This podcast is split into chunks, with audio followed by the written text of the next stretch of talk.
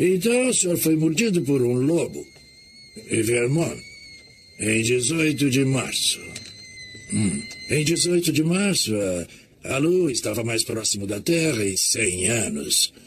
Um, eu estou curioso para saber é, se. Uh, se os meus sintomas poderiam estar relacionados a uma liberação química causada pela mordida de um animal.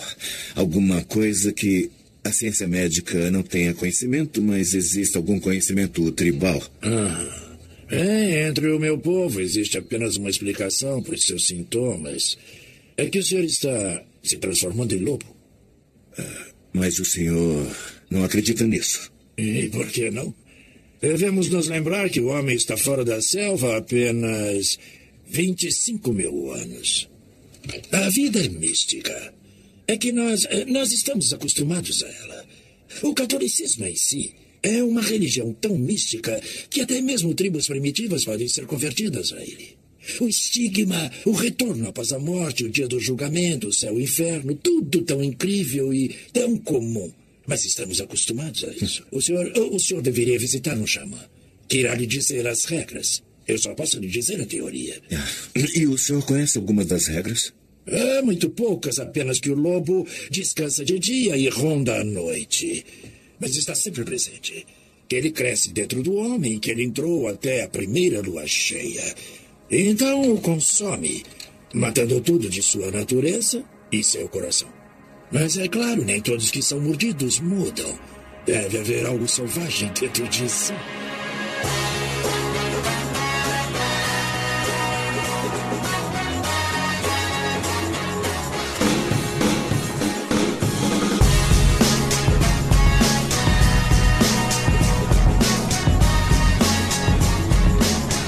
Bem-vindos, senhoras e senhores, a mais um podcast para falar sobre filmes e séries de TV. Nós somos os podcastinadores. Eu sou o Gustavo Guimarães e aqui comigo, derretendo a prataria da casa para fazer munição, estão Fernando Caruso. Fala, pessoal, é um prazer. Eu Vécio Parente. There's no spoon. Tibério Velasquez. O lobisomem é um ser fresco, né, cara? Que pra morrer só com bala de prata. Pelo menos se fosse bala de ouro, né? Uma parada mais. Uma porra chique, assim. É, Mas- ele tem alergia, né? É, porra. Não pode ser bijuteria, né? Prata combina com tudo. Ele fica esverdeado no lobisomem. Nossa senhora. E pela primeira vez aqui com a gente, os convidados Rodrigo Ramos, do portal Boca do Inferno. Fala galera, vamos aproveitar pra gravar logo antes que saia a lua cheia aí. Aí não, não me Pega todo respondo mundo. por mim mesmo. Todo mundo pensa. Começa a mudar a voz aí. Aí muda o nome pro Judite, né?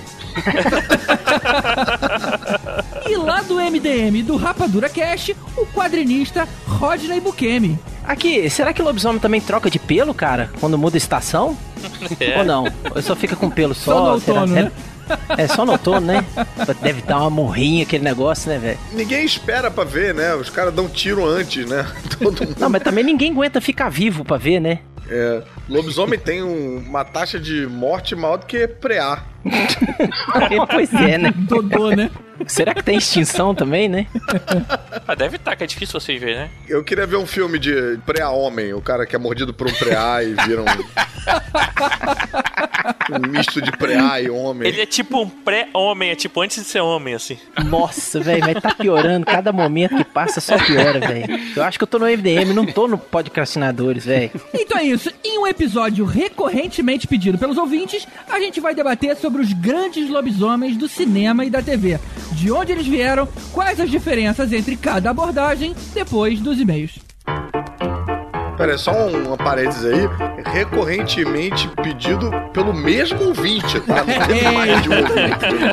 não. No máximo duas pessoas pediram assim. Deve ser o mesmo cara que pedia lá no Ija também. e-mail de hoje tem aqui o Caruso e tem também o Tibério que vai falar do sorteio no final dos e-mails. Então não pula. Pelo amor de Deus, não pula, tá? Tem promoção, tem mensagem, tem recado importante. E é sempre é, é legal essa troca, gente. Vamos ouvir os amiguinhos. Pelo amor de Deus. É, né? O cara fica ansioso pra pular logo pro programa. É. Calma. O episódio Pô. de lobisomens não tá nem tão bom assim. E de repente a cartinha pode ser a sua também, né? Pensa bem. E quem sabe o amor da sua vida não tá escrevendo na carta, você conhece aí através. Pensa bem, você é uma pessoa louca que quer ouvir um podcast sobre lobisomem. Tem outra pessoa que quis ouvir um podcast sobre outra coisa, também tá ouvindo esse podcast, você pode pensar, caraca, Tem a ver, eu né? podia estar conversando com essa pessoa. Tem Deu a ver, match. entendeu? É, exatamente. Estamos aí chipando os ouvintes do podcastadores. E se vocês viraram um casal por causa desse episódio, escreve aí pra gente pra gente entrevistar vocês. Cara, Mas antes do sorteio, tem os e-mails. E quais são os e-mails que a gente vai ler hoje? Já que essa gravação de e-mail tá com mais gente que o normal, então vamos colocar mais uma pessoa. Teve muita gente que reclamou que a gente não abordou sobre os túneis subterrâneos, os misteriosos túneis subterrâneos da Disney. E aí comentamos isso com o Bruno e ele falou: "Cara, deixa que eu respondo". E olha, tem fantasma. Misteriosos. É, a gente não comentou porque era mistério, né? Agora vai estragar o mistério, beleza. Tá certo, mas só pra eleger um e-mail, vamos citar o e-mail da Carla Góes e ela falou: Ah, meninos, espetacular as histórias da Disney e o cuidado, o carinho que eles têm com o público, episódio delicioso. Mas tem uma coisa que eu sempre quis saber que vocês não abordaram. Os túneis subterrâneos embaixo dos parques dizem que é uma cidade completa, com ruas, sinais de trânsito, restaurante, hotéis e outras coisas.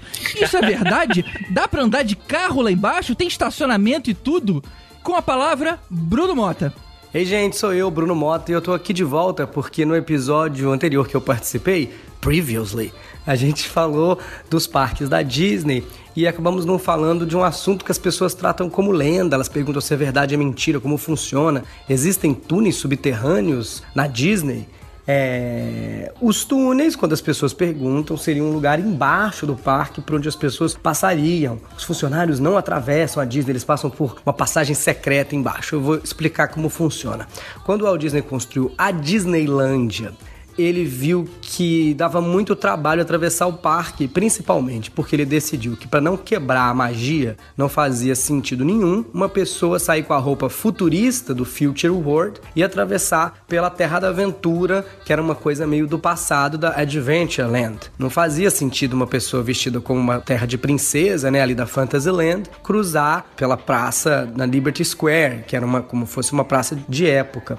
Então o que ele fez? Ele teve que construir tudo ao redor do parque, a parte de bastidores que ele chama para os cast members, para os funcionários atravessarem sempre por trás e nunca cruzarem de lugar para o outro. Então no Magic Kingdom ele teve uma ideia brilhante. As pessoas acham que tem túneis construídos embaixo do Magic Kingdom, mas na verdade, o Magic Kingdom, o parque, é que é o segundo andar. O Walt Disney construiu toda uma estrutura primeiro, cimentou, e tudo que a gente passeia ali no, no, no Magic Kingdom, todas as montanhas que a gente comentou, os brinquedos, as áreas, restaurantes, são o segundo andar dos utilidors. Os túneis, na verdade, em inglês eles chamam de utilidors. Parece muito com a parte de serviço de um shopping parece muito isso. É, não tem muito acabamento, é tudo meio cinza. No centro fica o guarda-roupa dos personagens. Em duas extremidades tem dois refeitórios. É, inclusive um deles é o mais conhecido, é a Mouseketeria. Né, uma brin- brincadeira com a cafeteria e mouse, e parece do Mickey Mouse Club, né? A Mouseketeria. É, na Mouseketeria você sempre vê um pateta sem cabeça saindo com o namorado dele, o príncipe. É, isso é mu- muito comum lá porque lá pode, lá não tem problema nenhum, só tem cast members trabalhando. É, esses túneis têm duas entradas, né? Os ônibus chegam do lado sul ou do lado é, norte, na verdade, lado este ou lado oeste. Me confundi agora, mas lado este, porque você, se for trabalhar de um lado do parque, é mais fácil você chegar daquele lado. Mas você pode cruzar o parque inteiro e tem saídas. Você sai em portas nos brinquedos. É pintado com a cor da área, né? Cada área tem uma cor, então a parede tem uma, uma listra naquela cor, não é que a parede é toda daquela cor. E os escritórios de cada brinquedo, né? Os, os clock rooms, onde você bate o ponto no Magic Kingdom, são todos embaixo. E é um pouco confuso. Você acha que tá saindo num lugar, abre uma porta, tá dando no meio de um show. Eu fiz isso. Precisei fazer uma hora extra, não trabalhava no Magic Kingdom, trabalhava no Studios. Mas eu precisei fazer uma hora extra um dia, achei que tava cortando um caminho, dei de cara no, no- no meio, no meio de um show, fechei a porta e saí correndo. Porque acontece muito, é muito confuso, é tudo muito igual. Só o Magic Kingdom tem os túneis. O Epcot hum, não tem os túneis, tudo formato de bastidores, e o Studios também não tem os túneis, porque no caso do Studios funciona um outro pensamento. Como é como se fosse uma terra onde todos os personagens coexistem, como se fossem uns estúdios mesmo, eles acharam que fazia parte do conceito. Você tá num lugar onde tem um cara vestido de cowboy e passa por alguém que tá vestido de futuro. É assim que funcionam os estúdios, né? O Epcot é a mesma coisa. Como ele é uma área de convivência entre várias nacionalidades e ideias, tudo bem você cruzar com alguém da Alemanha indo pra França. É isso. Esses são os túneis da Disney. Muito bom, muito bom. Maneira essa parada de ter, sempre ser, o- ter sido o segundo andar, né? Tudo É. que a gente acha que é o, o térreo é o segundo andar da parada, cara. É verdade. Não, e a galera gosta muito de inventar, né, cara? Você viu no e-mail lá da Carla, gosta, tem sinal de trânsito, carro dentro. Não, não é por aí, cara. É, Separa seu pô, carro é lá uma embaixo. área, né? Tipo, é, tipo, não é também tão. Ai, meu Deus, não falou dos túneis, gente. Porra, relaxa. Falamos de coisa pra caralho. Ah, mas uma parada que deve ter é aquele carrinho meio de Projac, sabe? Aqui Ah, deve ó, ter, né? Carrinho de estação de, de golfe, né? golfe elétrico. É, Ah, deve ter. Até em aeroporto lá nos Estados Unidos tem essa porra, deve ter, cara. pois Pronto, é. agora o mistério continua. Quando começa o deve ter, aí pronto, aí já estão inventando, já vai começar. Não, eu ouvi dizer que tem jacuzzi, e é ali que tá o Walt Disney congelado. E ali, Agora, tem uma coisa engraçada, as pessoas não sabem, mas o Rio de Janeiro também é no segundo andar, porque embaixo do rio todo tem uma instalação de águas fluvi- pluviais, na verdade, né? De chuva, Ah, é? que cabem dois carros, um lado do outro, de tão grande que são esses túneis. caraca, é tipo Tartaruga Ninja. Tipo Tartaruga Ninja, no Rio de Janeiro tem isso Pô, aqui. Tem esse espaço todo e ainda assim alaga, cara. Né? Aí alaga porque É, é, né? outro, outro problema. As pessoas jogam lixo nas passagens de águas pluviais, a água não passa e aí a água sai pelo buraco que tem que sair. Ah, então não chega lá dentro naquele canal, tá? Não chega, porque se chegar, sai na praia, entendeu? Meu pai trabalhava na SEDAI e tem uma foto, cara, que era dois carros de um lado do outro ainda tinha gente assim do lado, maluco. Era muito grande a parada. Maneiro. Legal. E a maneiro. altura? Esse é de largura, Ah, e a altura? É, a altura deve, é grande também, eu lembro que era grande. Ó, a altura eu não sei qual é, GG, mas eu ouvi dizer que tem sinal de trânsito lá dentro. Tem. Os carros da SEDAI. Queria saber se cabia um, um crocodilo gigante pra ver se a gente importava essa lenda também. Isso é mole, isso aí vale. Bem, o nosso próximo e-mail é um e-mail do José Bessa, mas que ele realmente escreve a beça e a gente vai ter que dar uma cortada no e-mail dele. Ah, que ele agora a piada é tua. Cara, ele mesmo já deve ter ouvido isso Não, cara, 500 vezes, cara. Ele deve ter ouvido isso a beça. Mas ele escreveu um e-mail assim, dava pra fazer um podcast inteiro só com o e-mail dele, né? Ele escreveu um e-mail pra ocupar todos os outros e-mails de todos os outros episódios. Então a gente vai dar uma, uma editadinha aí. Espero que ele não fique chateado com a gente. Ele começa com Aloha Salve, que deveria ser a mesma coisa. Aloha, sabe? Você sabe que o e-mail vai ser longo quando já vem lá do Havaí, né? E ele fala, depois de um longo inverno, uma prévia do verão vulcânico para nós aqui do Rio, ele escreve um sobre Disney e que fala que é um tema rico, que, porra, podia ser vários podcasts, e são vários podcasts, já são três, na verdade. Não, mas É. acho que ele tá querendo dizer que esse de parque poderia ser vários. Ah, sim. Mas realmente. Mas tem uma coisa que é importante a gente ressaltar, que eu acho que as pessoas sempre esquecem isso. Esse é um podcast de filmes e séries. A gente falou dos parques tentando sempre traçar um paralelo com os estúdios de, estúdio de animação, os filmes que foram feitos e tal, pra gente não se perder muito. Por isso que a gente não foi falar de Epcot Center do o tempo todo, né? Tipo, a gente tentou sempre traçar esse paralelo que a gente tem, esse foco, não esqueçam. É isso aí. É, Ele começa falando, primeira coisa é que a gente não falou do Ubi Yerkes, ou algo parecido. iWorks, eu acho. iWorks? Ah, então se fala em inglês mesmo. Deve ser porque ele é inglês. E ele seria o co-criador do Oswald, né? E assim, teve até um documentário sobre ele que foi The Hand Behind the Mouse, que conta a história desse cara, que na verdade não é citado, não é conhecido, né? Sei lá, é o cara que não é o Stan Lee, né? Que é o que, que ele co-cria com ele, mas só é o Stan Lee, é o Stan Lee, é o Stan Lee. É sempre É, aquele segundo. Mais ou menos, porque no caso de Jack Kirby, o Jack Kirby também ficou bem famoso, né? Que nem esse cara que a gente não sabe nem dizer o nome dele, né? É verdade. E o Zé também comenta sobre o uso da rotoscopia. Na verdade, ele fala que sim, foi usado, mas de maneira inteligente e não preguiçosa, principalmente para referenciar movimentos e poses e câmeras. Ele faz até uma comparação com o pessoal que desenha em 3D, que realmente faz um estudo de movimento real para conseguir fazer é, a movimentação hoje e ninguém vê mal nisso. É verdade. É, não, inclusive o Bruno respondeu isso lá no próprio site, né? Que alguém falou, mostrou um vídeo que mostra que tem rotoscopia e tal. E o Bruno lá respondeu que às vezes eles, eles tinham que usar, né? Mas o Aldini não gostava. Então, quando não tinha jeito, acabava usando. E depois que ele morreu, acho que ele perdeu um pouco o controle sobre isso. É ah, cara, mas olha só, eu acho a parada maneira, independente de ser rotoscopia ou não. Eu Por também exemplo, acho, eu tem um grande, um grande ilustrador que eu curto pra caralho, que é o Norman Rockwell. Pra mim é um dos grandes Uhum. artistas aí da década de 30, década de 50. E ele tirava foto das pessoas fazendo a pose que ele queria pra depois desenhar em cima daquilo.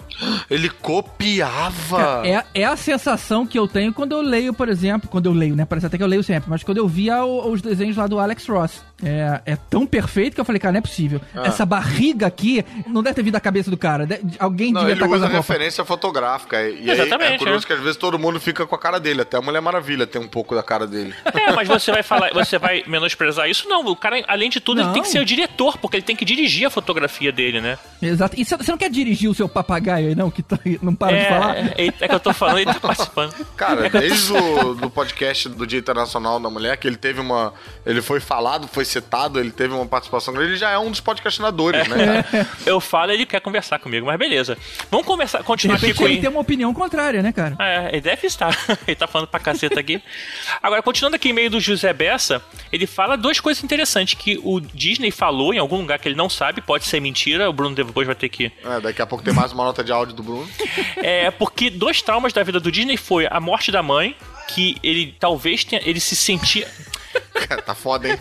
Ele o se sentia- tá assim, não foi da mãe. ele tá aqui junto. né? Shhh, quieto. O José Bessa continua falando a Bessa aqui que ele não lembra de onde leu, na verdade nem sabe se é verdade, talvez o Bruno tenha que esclarecer aí pra gente, né? Que o Disney falou que tiveram dois traumas da vida dele. O primeiro seria a morte da mãe, que ele se sentia um pouco responsabilizado porque os empregados do estúdio fizeram um ajuste, um reparo no aquecedor da casa dele, e aí teve um vazamento e a mãe acabou sendo morta naquele vazamento. Eita, que horror, Que cara. É estranho, eu não sabia disso também não. E o outro caso eh, seria que a greve de do- 41, né? E ele se sentia um pouco traído, como ele era muito aquele Walt Disney, né? é, ligado aos, aos funcionários, queria tudo bem pra todo mundo, aquela felicidade toda. Ele se sentiu traído com a greve e aí até veio pra América Latina. Foi quando ele criou um grupo aqui que é o Walt NL Grupo, que o pessoal aqui do Rio fez e saiu o Zé Carioca e outras coisas da vida. Sim. Eu contei a história do, do Zé Carioca ah, no, no podcast, não? Não. O Zé Carioca foi feito eh, inspirado pelo papagaio do avô do Gregório, Gregório do Vivier. Ah, é? É, a não ser que ele tenha mentido pra mim. Ah, com muito, certeza. Vamos chamar o Bruno de novo. Mas ele ficou no sítio do, do avô, do Gregório, e tinha um papagaio lá e ele ficou encantado e tal, e depois ele criou o Zé Carioca. Caramba, Olha só. Né? E a gente nem chamou o avô do Gregório pra participar do podcast, chamamos o Bruno. Não, mas é porque ele, enfim, tá tão impossibilidade de participar do podcast quanto o Walt Disney. Ah, tá congelado, entendi. É. Mas, pô, você vê como as curiosidades não acabam, né, sobre esse tema. Mas peraí, você não pode dar essa informação e não dizer como é que, como é que o Disney viu o papagaio do avô do, do Gregório? Essa viagem que o Tibério falou pra América Latina, que ele veio pro Brasil, blá blá blá blá, ele ficou na fazenda do avô do Gregório. Olha só, cara. É, e lá tinha um papagaio e tal, enfim. Lá tinha o E- papagaio, tinha o e- pessoal do MST. Beleza, continuando então. E ele termina comentando que tem um vídeo caseiro super interessante que um americano descobriu recentemente no próprio álbum de família que mostra a sua avó visitando o parque no primeiro dia de funcionamento lá em 1951 com a presença do Walt Disney. E aí esse cara colocou o vídeo no Vimeo e a gente coloca o link aqui no post que tá muito legal de ver, cara, muito bacana. Maneiro. Pô, legal, hein, cara? Isso é bem, isso é bem legal. Mas tá aí, né? José escreveu a beça, mas várias coisas interessantes, várias curiosidades. Pô, cumprimentou bastante. Obrigado por você ter tomado esse tempo enorme que você deve ter tido pra escrever esse e-mail, pra mandar aqui pra gente, Muito- cara. Várias coisas legais. Muito legal, muito legal. Vai lá, Tibério, o que, que vai ter de sorteio? Ah, a hora tão esperada. Olha só, cara. O grande A sorteio. Panini mandou pra gente uma versão deluxe, deluxe do Os Maiores Uhum. Super-Heróis da Terra para o maior podcast da Terra. Ai, ai. Esse livro é muito bonito. Pô, o GG falou do Alex Ross, é todo pintado pelo Alex Ross. Um livro capa dura, grande, parece aquelas enciclopédias de antigamente, assim. É, ele reedita algumas coisas que já foram publicadas aqui, é, mas tá tudo ali num único volume. Cara, é lindo, é lindo. Tipo, parece que é pintado a ouro. assim. Eu só não fico pra mim, roubo, sai correndo, porque eu já comprei o meu antes. Porque se eu soubesse que eles iam mandar, eu não tinha feito É. essa besteira. Mas você, querido ouvinte, ouvinte, ou você, querida ouvinte, pode ser o futuro possuidor dessa obra de arte aí na sua casa. E como a pessoa participa? Você manda 150 reais pra gente. E quem for sorteado leva, né? Tipo,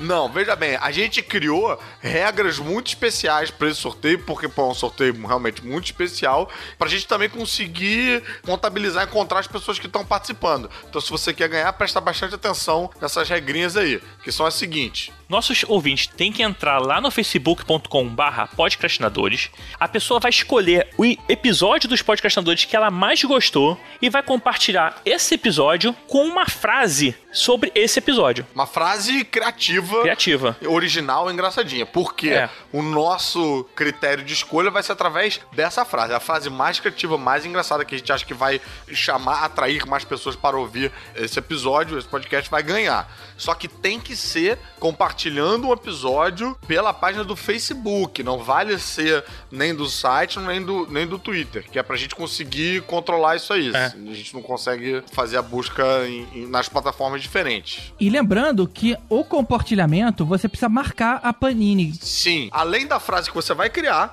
vai ter uma frase que você tem que colocar. Arroba Panini Comics Brasil. Isso, não precisa encaixar arroba Panini Comics Brasil no meio da frase. Você pode colocar no final. No início ou no final da frase, melhor no final. Arroba Panini Comics Brasil, que é a- fanpage da Panini no Facebook. Então, recapitulando, tem que ser pelo Facebook, tem que compartilhar um episódio nosso, o seu preferido, né, de preferência. Tem que ter uma frase criativa, convidando as pessoas para ouvir esse episódio, dizendo por que, que você gosta desse episódio. E tem que marcar a página da Panini no Facebook. Ok, e se você, por exemplo, não usa muito o Facebook e se confunde, você não pode compartilhar naquele compartilhar agora, porque esse simplesmente copia direto para sua timeline e não te deixa escrever alguma coisa. Você tem que fazer aquela segunda forma de compartilhamento, que é share três pontinhos ou compartilhar três pontinhos, como quer que esteja em português. E aí sim você tem a oportunidade de escrever qualquer coisa, qualquer coisa interessante que você queira passar para as pessoas que divulgue o podcastinadores. Essa é a brincadeira. Por exemplo, se Sim. eu fosse fazer um episódio, eu ia pegar o episódio de zumbi e ia escrever o primeiro episódio de áudio com 3D. É, Porque tem a participação do menino que chama 3D. Porra, não estraga a minha piada, cara. A pessoa ia lá olhar. Não, eu tô ajudando a sua piada. Sua piada não aconteceu. Porra, mas se eu tivesse pessoas não escrito, estão ia... entendendo qual é a lógica. essa ia receber meu voto Viu? e ia ganhar. Ainda bem que o Tibério já comprou o livro, porque assim, a chance dele ganhar é zero. Não, a minha ser E ótima. não tem limite, tá? É bom lembrar assim, que se você quiser criar uma frase diferente pra cada episódio diferente, É isso vai aí. fundo. Você não pode ficar criando frase diferente pro mesmo episódio. Tem que divulgar episódios diferentes com frases diferentes. Sei que são regras complicadas, você já deve, essa altura, estar pensando, pô, acho que é mais fácil eu comprar eu mesmo o livro. Mas é uma forma de você ajudar a gente a divulgar o podcast. Então você vai estar fazendo uma coisa boa e sendo recompensado por essa coisa boa. maravilha. Caso você seja contemplado. Então é isso, gente. Vamos logo. O que importa é que esse mês já tá grande demais. Vamos agradecer os nossos padrinhos, especificamente os nossos iodas: Mário Rocha, Sérgio Salvador, Rogério Bittencourt de Miranda, Marcelo Petego, Éder Fábio Ribeiro, Alberto Camilo, Carolina Lindoso Nietzsche, Draco e Luiz Eduardo Birman. E agradecendo também ao nosso super saiyajin Fábio Bentes. E os nossos padrinhos, mestre dos magos, Alexandre Mendes e Walter Dias. É isso aí. Muitíssimo obrigado. E muito obrigado a todos os outros padrinhos que contribuem com qualquer outra quantia. E faz esse podcast chegar para você sempre. Então vamos falar de lobisomem, gente? Pelo amor de Deus, que eu acho que a lua já tá ficando minguante já.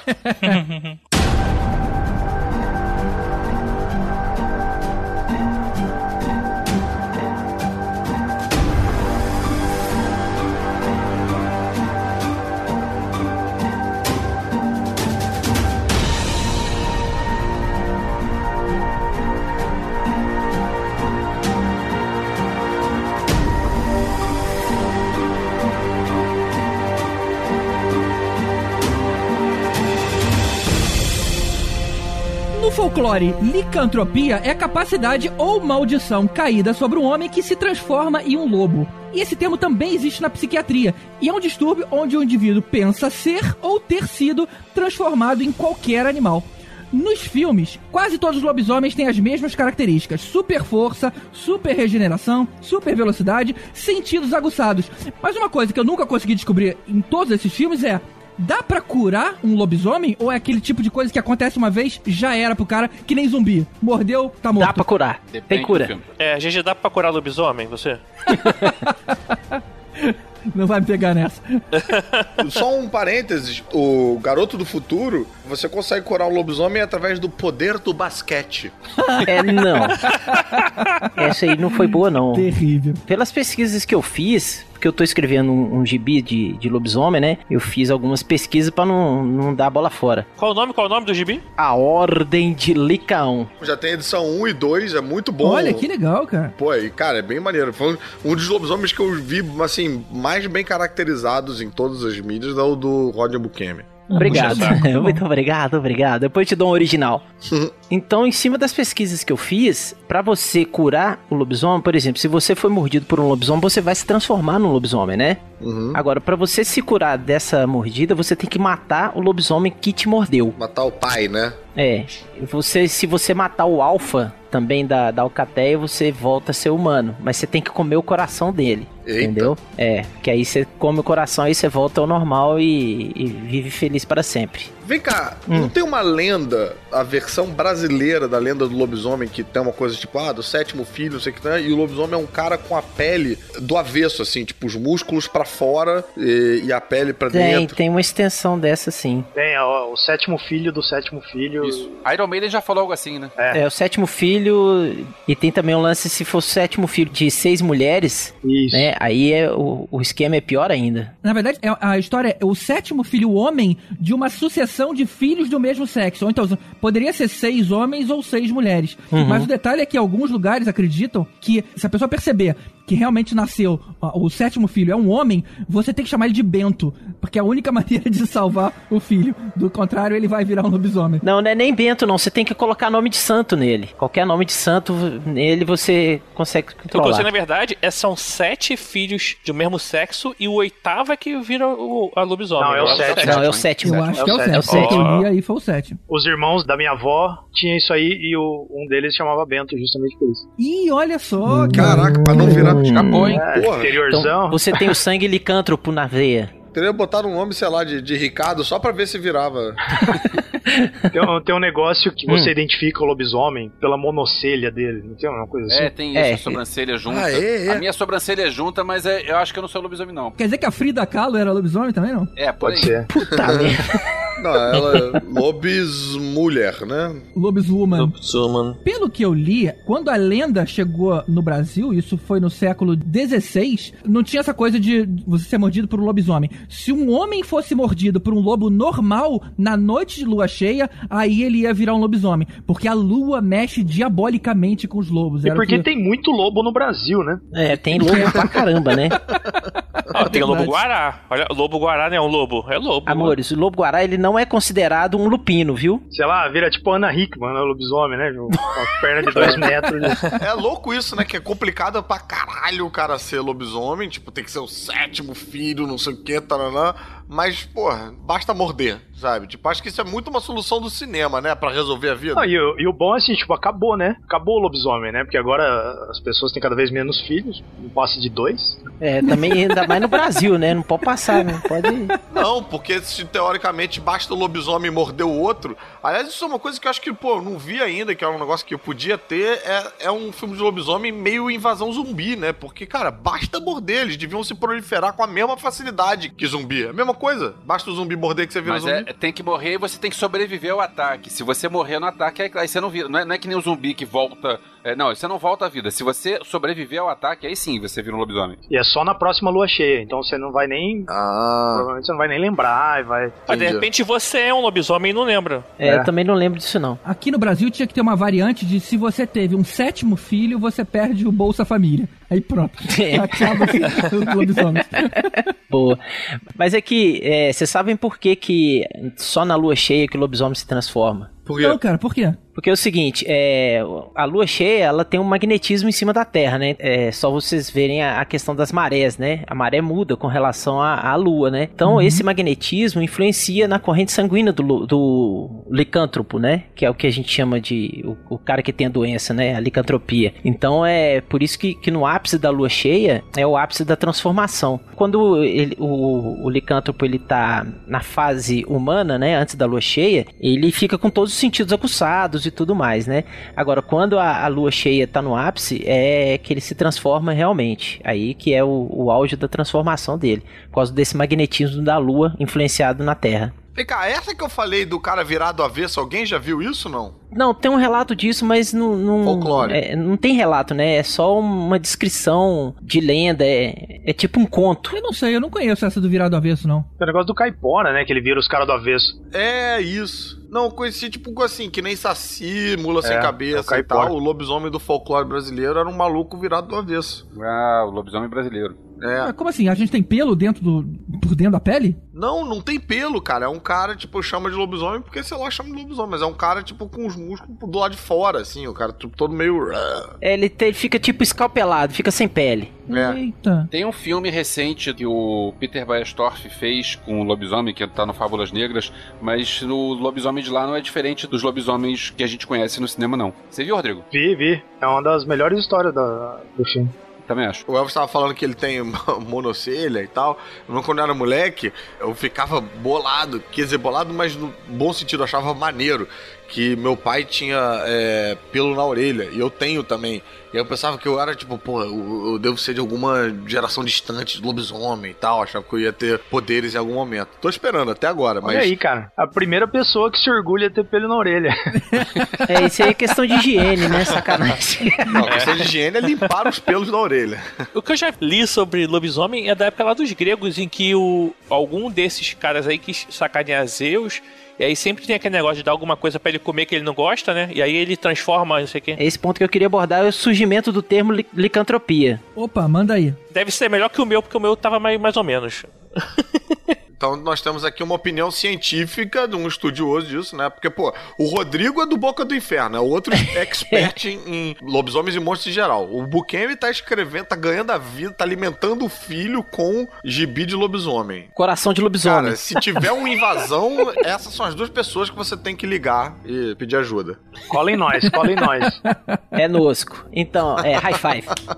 É. É, então, o lance da mitologia grega é o seguinte: Licaão, um rei da Acádia, nessas perambulâncias que Zeus fazia pela terra, né, visitando as mamães de muitas pessoas aí, né, de muitos semideuses que a gente conhece, ele visitou a Acádia e correu-se o boato de que Zeus estava na cidade, né, e Licaão falou assim: ah, duvido que Zeus vai vir aqui na nossa cidade e tal. Aí beleza, aí Zeus se, se mostrou pra ele e ele ficou estupefato. Eu acho sensacional essa lenda grega com um sotaque mineiro, tipo, Licaão falando, duvido que Zeus vai vir aqui na cidade. Imagina. Então, aí ele ofereceu um sacrifício humano pra Zeus. E Zeus se emputeceu com isso e transformou ele num lobo, né? E todos os, os filhos de Licaão viriam se tornar lobos depois também, quando atingisse a puberdade. Ele sofre essa maldição. É, sofrem essa maldição. Daí o termo licantropia, que é o derivado do nome Licaão, né? E por isso que o gibi chama Ordem de Licaão. Exata, certa resposta. é, é por isso que a licantropia, a licantropia ela é uma doença psicológica, né? Que existe mesmo, documentado. doen- existe mesmo, existe. O termo licantropia existe. Não, o paciente ele não vai se transformar. Aliás, ah, só pra acrescentar aí uma curiosidade que eu vi pesquisando o assunto do podcast hoje, tem uma, uma estudiosa que chama Catherine Clark Kruger. Kruger? Kruger, é, mas é, É? outro filme de terror esse aí. Ela escreveu vários textos que ela estudou a Bíblia e ela aponta várias referências no livro de Daniel, Tem, tem Eita. sim. onde o- ela diz que o rei Nabucodonosor era licantropo. É, ele sofria de uma, de uma doença psicológica. Ela aponta como sendo licantropia. Como é que é o nome do rei? O Nabucodonosor. Nabucodonosor? Ah, e da onde isso? Da Na Bíblia. Bíblia, cara. Tá na Bíblia, querido. Não, não, eu perdi, eu perdi mesmo. Bíblia Eu é um livro, Tibério, muito antigo, tá? não, eu só li o Corão, desculpa. Polêmico. Metida. No idioma original. Eu li Harry Potter. Mas vem cá, voltando então ao que importa. Eu é, tentei puxar algumas informações e eu caí numa página que falava do, de lobisomem, mas voltado pro lado do RPG. Aí eu descobri que é bastante diferente, cara. Vocês já tiveram oportunidade de, de comparar as duas coisas? Uma coisa que me chamou muita atenção é que no lobisomem de RPG, pelo menos dessa página que eu li, né, eu também não jogo RPG, é que o lobisomem ele se transforma a partir da fome dele. Não precisa de lua cheia. Quando tem uma lua cheia, eles ficam mais fortes e mais selvagens. Mas ele não precisa de uma lua, por exemplo, para se transformar. Isso tem cara de ser do jogo, né? Porque senão o nego só ia jogar uma vez por mês, né? O RPG lá. É verdade. tem toda a razão. Esse é do lobisomem apocalipse, né? O, É, exatamente. Esse lobisomem RPG não é derivado do vampiro? É, também. É, é da Vampira Máscara e lobisomem. Apocalipse. O Apocalipse é da White Wolf, as duas, né? É. E eles são inteligentes, né? Eles não são selvagens. Tem, eles, são- eles são divididos em clãs e tudo mais. Outra característica que eu li é em relação ao- à cor do pelo.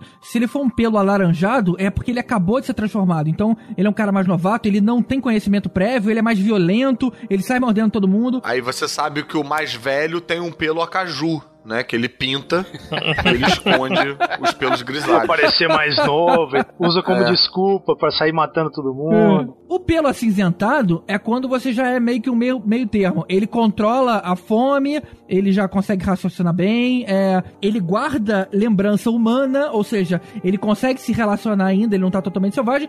E o pelo negro é aquele cara que tem muito tempo de vida, sabe? Tipo vampiro. O cara é experiente, Faixa preta.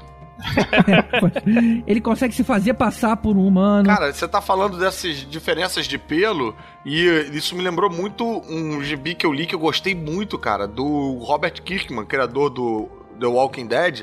Ele fez um super-herói lobisomem. E é muito interessante, assim, tipo, para, pela- falando a premissa, parece que vai ser uma merda, mas é, é- ele chama de The Astounding Wolfman, com um hífenzinho, né? Que nem os, os super-heróis mais antigos e tal. E tem essa coisa do clã, assim, ele mistura com o universo do super-herói, porque é um cara que descobre que ele vira lobisomem, ele tenta controlar e tenta usar isso pra fazer o bem, mas ele, ele entra em confronto com castas de lobisomens que têm pelos diferentes e comportamentos diferentes. Cara, é muito, muito bacana. São quatro volumes só. É, deve beber da mesma fonte. É, deve ser. É porque essa ideia do lobisomem aí da White Wolf, né? É aquela ideia do lobisomem versus vampiro, né? Existe aquele embate entre as duas, as duas espécies, né? E aí, tipo, o lobisomem ele é muito mais forte, o vampiro é mais inteligente, é mais. É, usa mais da magia, o lobisomem já usa mais da força e do seu poder, né? Que é, assim, é, é bem interessante. É, na verdade, existe até que o pessoal que joga RPG rola, rolava uma certa rivalidade em que, que seria melhor o pessoal que jogava, que jogava Rola máscara. até é, hoje. Que nem na vida real, né, Tibério? Entre vampiros e lobisomens. Ainda, ainda rola que eu não jogo há muito tempo, mas o pessoal que jogava máscara não jogava Apocalipse de jeito nenhum. Era aquela, ah, eu não gosto de lobisomem. Marvel e DC. É, Marvel e DC. É, a Marvel é melhor. E tem clássicos. Obrigado, Rodney. Obrigado. Aqui tu fala isso, né? Aqui você veio salvar o teu amiguinho. Não, eu falo lá no MDM também. Mas engraçado essa porra que nerd tem, né? De rivalidade, né, cara? Parece que tá sempre querendo reproduzir um Fla-Flu, né, cara? Até entre lobisomem e vampiro, né? Pois é, mano. O cara tem rivalidade de RPG entre lobisomem e vampiro. É, meu. tipo, porra, cara, vamos se unir, cara. Tá geral não comendo ninguém, bora ficar todo mundo junto, né?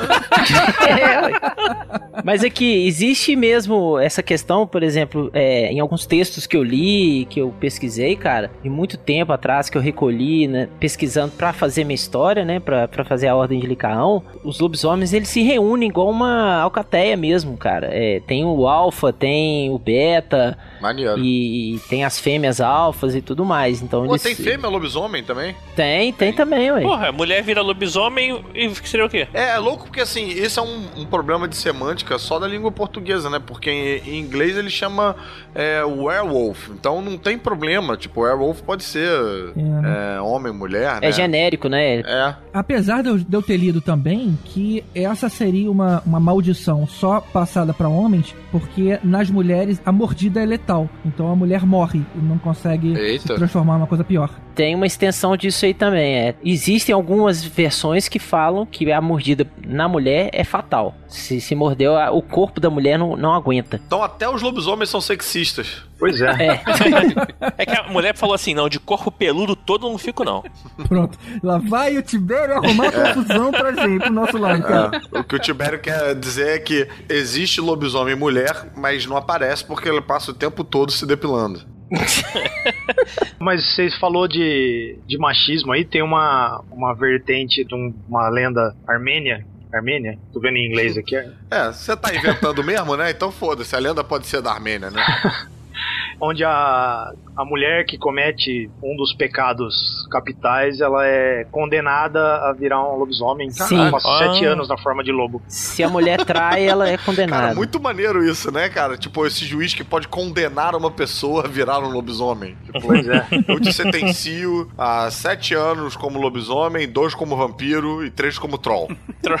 é a pessoa que se foda pra descobrir como é que Ela vai devorar os filhos da família e tal. É bem. tipo, Que horror, cara. Mas é bem isso, né, meu? É um negócio, ó, fica esperto, não faça besteira. Agora, esses outros lobisomens, normalmente a história de lobisomem diz sempre que eles perdem a memória quando se viram lobisomem, muitas das vezes, né? Pelo menos nos filmes. Meio Hulk. E aí, quando ele retorna à forma humana, eles já não teriam mais o, o conhecimento do que fez, né? São os estágios né, da mutação, ele faz com que perca a consciência, mas a partir do momento que o, o licântropo ele abraça e e aceita quem ele é, né? Ele sai do armário, Ah, no sentido peludo, ele consegue controlar a mutação, então ele pode se transformar de dia, de noite. Só que a lua cheia ela continua tendo um papel marcante na, no, no licântropo que dá a ele mais força, né? Desse magnetismo que eu citei anteriormente. E qual a diferença entre o Licântropo e o Tony Ramos, por exemplo? O Tony Ramos é, o- é a metade do caminho, entendeu? Ah, tá. Ele não Ele aceitou começou ainda. a se transformar, mas ele parou.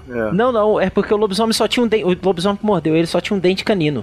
Depende, né, cara? O bicudo tinha um só, bem grande, triangular, na cara.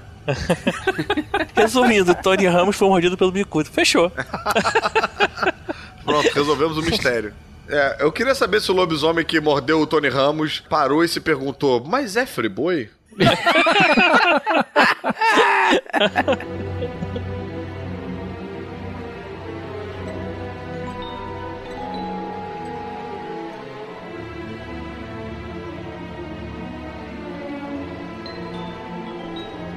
Muito bem, antes da gente entrar nos filmes propriamente ditos, vamos dar uma, né, um, um preâmbulo aí do Lobisomem no cinema, que esse namoro é antigo, né?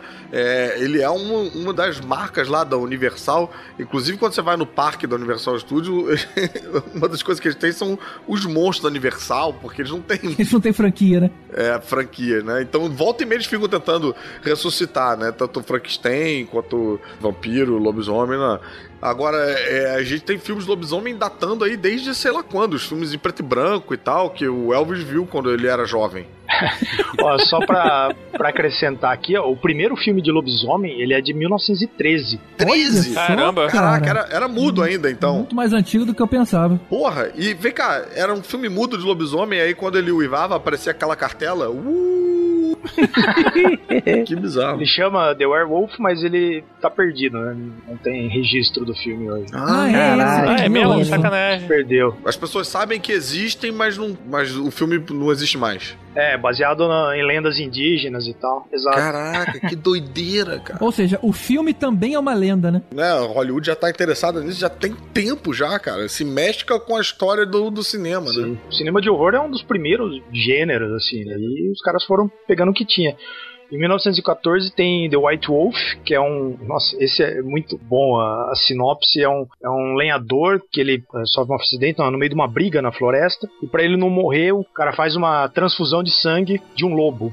e aí o cara passa a acreditar que é um lobo. Ele começa a ter umas alu- alucinações bem loucas. Assim. Caralho, 1914, mó, mó roteiro ficção científica, né, cara? Pois É, né? doideira. Caramba. Transfusão de sangue. Aí depois tem Loop Garou de 1923 e Wolf Blood também de 1923. E aí vai, vai pra, pra Universal. Mas o aquele rosto classicão que a gente conhece, quem é? Qual é o nome daquele ator? É o Lon Chaney Jr.? Homem de Mil Faces. Shine Jr. Que isso é da década de 40. Isso é. São os filmes da Universal da década de 40. Foi a primeira transformação, assim, mais, mais realista com efeitos especiais e tal, que foi sobreposição de frame, né, cara? Ah. Mas mesmo assim fica muito legal. Tem um que eles fazem meio com, com um jogo de espelho, que nem a Conga, a mulher gorila. Não tem um assim, meio. É, é esse aí. É esse aí? É. o efeito na, na câmera, assim, parece muito É. isso. Uhum. Vai, tipo, vai diluindo, assim, a imagem vai surgindo É, a mas, outra mas coisa. na verdade não era, né? Ele botava, ele ia fazendo maquiagem e ia botando um frame por cima do outro, parece isso, mas não era, né? Isso, isso parece isso aí. Mas, Ah, E, entendi. ti- e tem o negócio de, de franquia, que hoje em dia é comum, né? Aí nessa época a Universal tinha os monstros, né? Tinha o Frankenstein, tinha o, o lobisomem, tinha o- a múmia, o Drácula, e aí misturava eles nos filmes. Então, tinha os crossovers. Tipo, pois é, tinham vários crossovers. Aí teve em, em 41 é o filme do o The Wolfman, que é o do lobisomem. Isso. E aí depois teve, em 43, teve o Frankenstein meets The Wolfman. Aí 44, House of Frankenstein, que tinha ele também. 45, House of Drácula. Ainda teve depois um Abbott, Abbott em Costello meets Frankenstein, que também tinha. Nick Fury chega e fala, tipo, deixa eu falar pra vocês sobre a iniciativa Monstros da Universal. É quase isso. A iniciativa é Darkverse, cara. Não, é o Dr. Jekyll, né? Que é o que eles tentaram fazer agora. Isso também. É, eles começaram. Se vai, se vai pra frente, a gente não sabe, mas começaram de novo. E é louco, né? Que assim, a gente tá falando da década de 40 e tal, pega bastante da, da década de 50, mas até hoje, de tempos em tempos, nego tenta ressuscitar essa marca, né? Tenta emplacar de novo, né? Só pra concluir assim a cronologia até chegar nos filmes que a gente vai falar, em 1950 tem uma série de filmes de lobisomem tipo drive-in assim, que inspiraram até depois dos anos 80 o Teen Wolf, né, que era Uhum. I was a teenage werewolf, uh, I cried Que werewolf. até a tem um de caracterização é parecida, né? parecida, é. Aí nos anos 60 tem bastante filme de lobisomem no México. Inclusive com aqueles personagens de luta livre, né? Que eram bastante famosos lá no México. Eita. Mas olha só, os filmes são mexicanos ou acontecem no México? São feitos no México. Ah, são feitos no Feitos México. no México, com aqueles personagens de luta deles. E tem inclusive os derivados do lobisomem, que é o, o Chihuahua também, que é um cara que vira metade Chihuahua, metade homem lá no México. Faz muito sucesso. Não, não tem. É o lobisomem de sombreiro, né? Não, não tem, não tem isso não. É do Taco Bell. Ainda bem que o Rodney falou que não tem, né? Por causa do ouvinte ficar procurando no Google. Fica na dúvida, né? Na dúvida. Mas é bom, é bom a gente já deixar claro que a gente não vai falar, obviamente, de todos os filmes. A gente fez uma seleção aqui misturando os filmes, os nossos preferidos e os que a gente considera essenciais pra falar do lobisomem, mas muita coisa vai ficar de É, fora. por exemplo, 2014, no Canadá, teve o Lobocop. A gente não vai falar desse filme. Não vai falar. Nossa, esse filme é horroroso. É muito ruim, cara. Então, obviamente, a gente não vai poder falar de tudo, então segura tua ondinha aí, tá? Não começa a reclamar que, ah, faltou o filme. Faltou, faltou mesmo. Ah, mas a gente falou de outras coisas. E vale a pena lembrar que agora os spoilers estão liberados como Sim. sempre. Então, ou seja, se você a gente começar a falar do nome de um filme e você quiser ver, É, se você ouvir falar do nome do filme, saiba que alguém vai se transformar num lobo. Em algum momento, é isso, É, é, em algum verdade. momento. Em algum momento alguém vai sair mordendo as, as suas perninhas aí.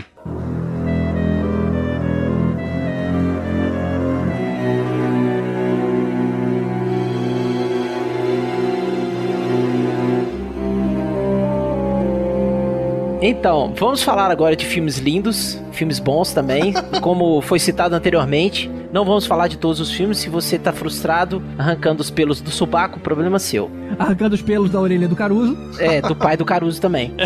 Então, eu vou começar puxando um aqui que, pra mim, é o segundo melhor filme de lobisomem, na minha opinião, que é Um Grito de Horror, de 1981, com direção do Joe Dante. Coisa Opa. linda. Esse filme é super, hiper, ultra foda. Fala de uma, uma repórter, né, que eu esqueci o nome da atriz. De Wallace. Isso.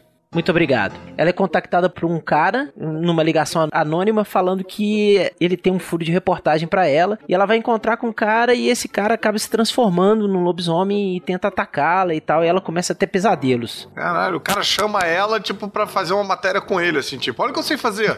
É.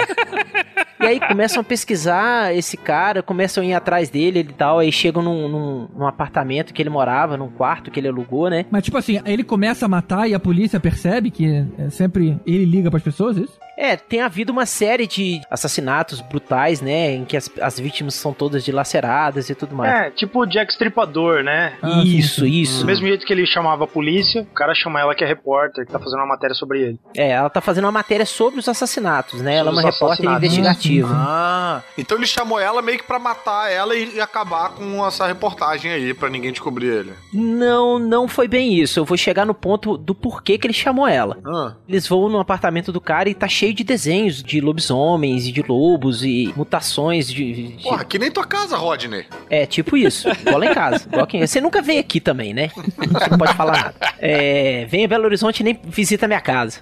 Depois a gente lava a roupa suja. Mas aí, cara, eles começam a ir atrás. E o marido dela fica sabendo de um local em que ela pode fazer uma terapia pra poder relaxar e parar de ter pesadelos, que ela fica sonhando com o cara toda hora, né? Tendo pesadelos toda hora com o cara. Então ela acaba indo pra esse lugar. Só que esse lugar, cara, é tipo um sítio, uma, uma fazenda onde tá cheio de lobisomem, cara. Caralho, bicho. Só que você só, só descobre que eles são lobisomens no fim do filme. Calma, isso é spoiler. É mais pro final do filme, Ah, é mais tá. não tão, é um não tão no final. É, é tipo um lugar que você vai pra relaxar e pra você ficar lá na boa e tal, e pra fazer tratamento. É um lugar tranquilo. É tipo um spa. É bem aquela coisa mística que tinha no final dos anos 70 ali, aquelas religiões alternativas e tal. Uhum. Ela vai encontrar o paraíso de qualquer jeito, né? É, é mais ou menos isso. Aí, cara, o marido dela começa a se envolver com outra mulher lá e tal, é seduzido. E aí, nesse momento é que a gente descobre, quando ele sai, quando o marido dela sai pra, pra poder encontrar com essa outra mulher, que a gente descobre que é um local cheio de lobisomens, porque a mulher se transforma no meio do tchaca-tchaca na buchaca lá e, e morde o cara. A Caramba. mulher do cara, a mulher que foi lá pra relaxar, vira lobisomem também? Não, não, Não, não, não. A, a amante do marido dela. É. Eita. que tá lá nesse acampamento aí, nesse spa aí. Aí o bicho começa a pegar, porque ela Literalmente. fica puta com o cara e rola essas tretas de relacionamentos e tal.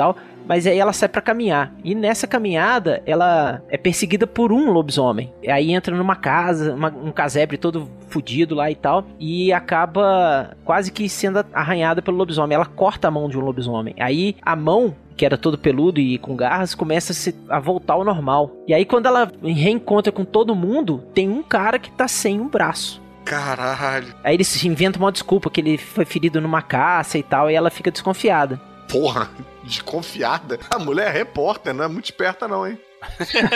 É, velho. E aí começa a desgringolar tudo porque o, o marido dela começa a se transformar em lobisomem também, né? Então ela começa a querer dar um fim em tudo e tal. E rola uma das transformações mais fodas do cinema, que é a desse cara que ligou pra ela. Cortesia do, do gênio, o Rick Baker, né? Que é um. Não é o Rick Baker. Não, não é o Carlos Rambaldi? Acho que é o Carlos Rambaldi. E exatamente, é ele. Não é o Rick Baker. O Rick Baker tava fazendo um lobisomem americano em Londres. Isso. Aí, essa transformação é muito foda. É Muito, muito, muito foda. Muito foda. Que é o cara que ligou pra ela. Que ela descobre que ela tá num acampamento de lobisomem. Mas quando você diz que essa transformação é muito, muito foda, você tá dizendo com a sua memória emotiva da época ou ainda hoje? Você acha que ela é muito foda, que ela sustenta? Não, ainda hoje é Ainda foda. hoje é uma das melhores transformações de, de lobisomens do cinema. E o lobisomem é legal, cara. E o lobisomem é legal, porque ele tem uma aparência lupina, né? Aham. Ma- Mais ou menos onde eu me baseei pra fazer o meu lobisomem, né? Da minha historinha, É cara. aquele lobisomem mais parrudo, assim, sabe? Meio, meio urso com cabeça de lobisomem. Eu não gosto muito daquele lobisomem com cara de fera dos X-Men, sabe? Esse tipo, assim, que é o esse da década de. 40 ali. 40, né? Que é o- 50, 60, é. É. Eu acho maneiro isso. É porque esse lobisomem tem focinho mesmo, tem. né? O do focinho eu acho maneiro. Eu também acho muito maneiro. Focinho e as pernas são patas mesmo e tal. É. Pô, se tiver focinho e, tiver boné vermelho, caralho, fechou. E tiver um dente só, né? e correr atrás do gordinho, né? Pra fazer sanduíche. Esse desenho era muito bom, cara. É muito, Muito bom, né? subversivo esse desenho, cara. É. Agora, eu tava lendo que esse filme ele foi meio que homenagem aos filmes do- da década de 40 e anteriores, porque o nome da, de todos os personagens que estavam lá da colônia do lobisomem são o nome de cineastas que fizeram um filme de lobisomem ou que tiveram alguma relação. Caraca! É, tem isso também. Qual é o nome original em inglês desse filme, vocês sabem? The Howling. Que virou uma franquia muito ruim, né? Isso. Infelizmente. É, Teve cinco. um monte de filme, Tiveram um cinco filme. filmes. Cinco? Eu ia falar, eu ia falar que tiveram três. Não, teve um recentemente. Teve tipo um reboot recentemente, mais meio na linha de crepúsculo, assim. É o quinto, que é uma bosta. Ou seja, virou um Jason essa franquia, é isso mesmo? Uhum. Sim, sim. É, eu revi o filme recentemente. Cara, eu achei que ele envelheceu. Eu não sei se é porque o filme, sei lá, é, é, achei, eu mal. achei, pois é, eu achei tudo muito óbvio, tudo muito previsível. Talvez seja porque a gente já viu essa história outras vezes. De repente, esse- na época que ele foi lançado, ele era novidade. Ah, não, a história é muito previsível. Pois é, é, ah, ela vai pra um lugar onde tem um monte de gente esquisita. Claro que vão todos, todos vão ser lobisomens. É, É, é. E é claro que quando aparece aquela mulher que é toda esquisitona, é claro que o marido dela vai, vai se envolver com ela, é claro que ela é uma lobisomem. Ficou tudo muito, muito previsível, eu achei tudo muito óbvio. É, cara, mas até aí o próximo filme que a gente vai falar chama um lobisomem americano em Londres. Quando você vê um americano andando em Londres, tu sabe que ele vai virar lobisomem. Cara, mas se você quer um, um grito de horror que seja original, assiste o terceiro, onde os lobisomens são marsupiais. Oi? Olha aí! Como é que é isso, cara? Terceiro, É muito ruim, 1987. cara, é muito ruim. o lobisomem é um tilacino, sabe aquele tigre da Tasmânia lá? Que isso, cara. É, não, é muito ruim. Que doido. Não assiste, não. Aí não é lobisomem, aí é lobi alguma coisa. de- é, quer dizer, alguma coisa homem, né? Tipo. Sei lá, tigre da Tasmânia, homem. Qualomem. Imagina, Dragão de Komodo Man. Ia ser maneiro, hein? Ô, eu sou um super-herói da hora, hein? Eu É. não sei porque que o nome ia começar em português e terminar em inglês, mas tudo bem. é. The Howling bom só os primeiros, os outros são The Ruinlings. É, ruins. Exatamente. Certa resposta.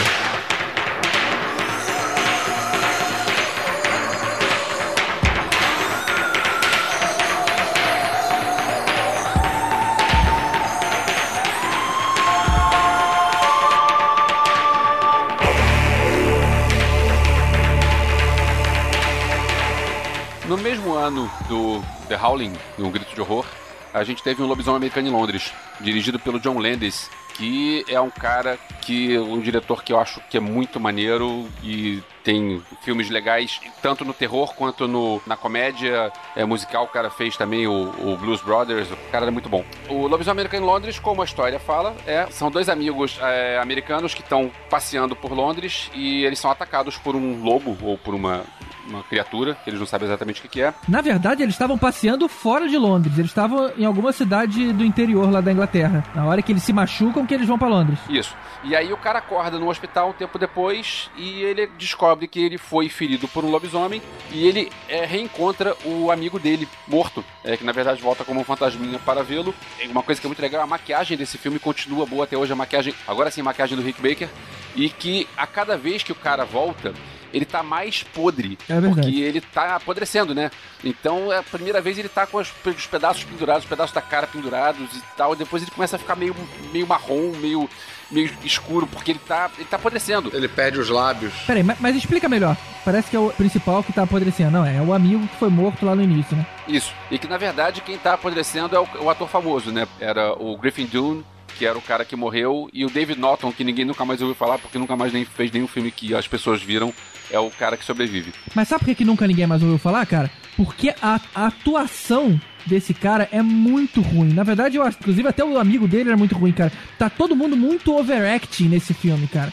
Eu achei isso desconcentra um pouco.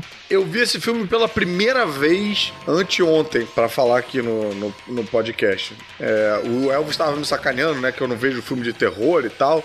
Tava até tentando explicar a minha lógica de porque pra mim lobisomem é tranquilo, porque senão não era nem pra eu estar aqui. E o- o- pela, pela lógica do conceito do, do lobisomem, lobisomem é um ser humano que se transforma nessa criatura. Então, normalmente os filmes contam a história da ótica do protagonista virando, do desespero que é você virar um lobisomem. Né? Não é sobre gente andando na rua e um lobisomem ataca e desaparece e tal. É sempre. Você não vai usar um lobisomem no seu filme se você não vai contar quem é esse lobisomem. Quem ele é quando ele é humano. Né? Uhum. É importante isso. E esse lado humano é o que, para mim, dá uma aliviada, entendeu? Por exemplo, o Jason não tem lado humano, o Fred Krueger não tem lado humano. Se a cada cinco mortes o Fred Krueger acordasse pelado no zoológico, bolado, porque tipo, ai, eu matei uma galera, puxa, o que que eu fiz? Eu, eu assistiria Fred Krueger, eu acho, numa boa, entendeu? É, De onde a gente conclui que o Caruso quer ver o, o Fred Krueger pelado. Mas tudo bem, deixa quieto. Ele só veria filme de terror se o protagonista aparecesse pelado depois. Entendi. Enfim, eu tô tentando explicar a minha teoria aí de amenização. Meu. Não, então, o Caruso, eu concordo contigo. Eu acho que filme de lobisomem, ele, te- ele é muito parecido com um filme de psicopata, assim, que é uma coisa que a galera até assiste. Muitas vezes quando você fala, ah, esse filme de assassino, assim, ele é de terror. Não, é um filme de suspense. O pessoal até, tipo, ah, não acredito que eu vi um filme de terror, eu não gosto. Eu acho que o, o lobisomem, ele tem muito isso porque ele mexe com o monstro tipo, interior, né? Ele explora. Até o, o Stephen King ele, ele divide os, os monstros, né? Os filmes de terror em três categorias, assim, que é o monstro alienígena, né? Que no caso ele coloca como o vampiro, seria aí o Jason, o Fred Krueger e tal. É o cara que é um monstro completo que vive no universo monstro dele. E aí ele invade o nosso mundo, faz uma merda e, e some. Isso. Aí tem o, o monstro que é criado, né, pelo ser humano, que no caso seria o Frankenstein, que aí você coloca todas os- as coisas de ciência, né, os zumbis, né, no caso que seja uma epidemia e tal. Uhum. E o terceiro, que é o lobisomem, que é o monstro interior. Que aí eu acho que dá pra você colocar os filmes de psicopata, no geral, assim. Eu acho que eles são muito parecidos. Ah, maneiro. Faz sentido, faz todo E, sentido. e- e os filmes de possessão demoníaca, tipo o Exorcista ou Chuck, entra onde? Atrás de você. Eu acho que é o exterior, né? Tipo o vampiro. Vampiro? É, que é o alienígena, né? Ele é uma coisa que vem de fora. Ele é uma ameaça externa, é, né? é uma- é tipo um outro universo ali, o universo do sobrenatural. Isso. Mas aproveitando então que, é, Caruso, você que acabou de assistir esse filme, Uhum. me diz se você não concorda comigo.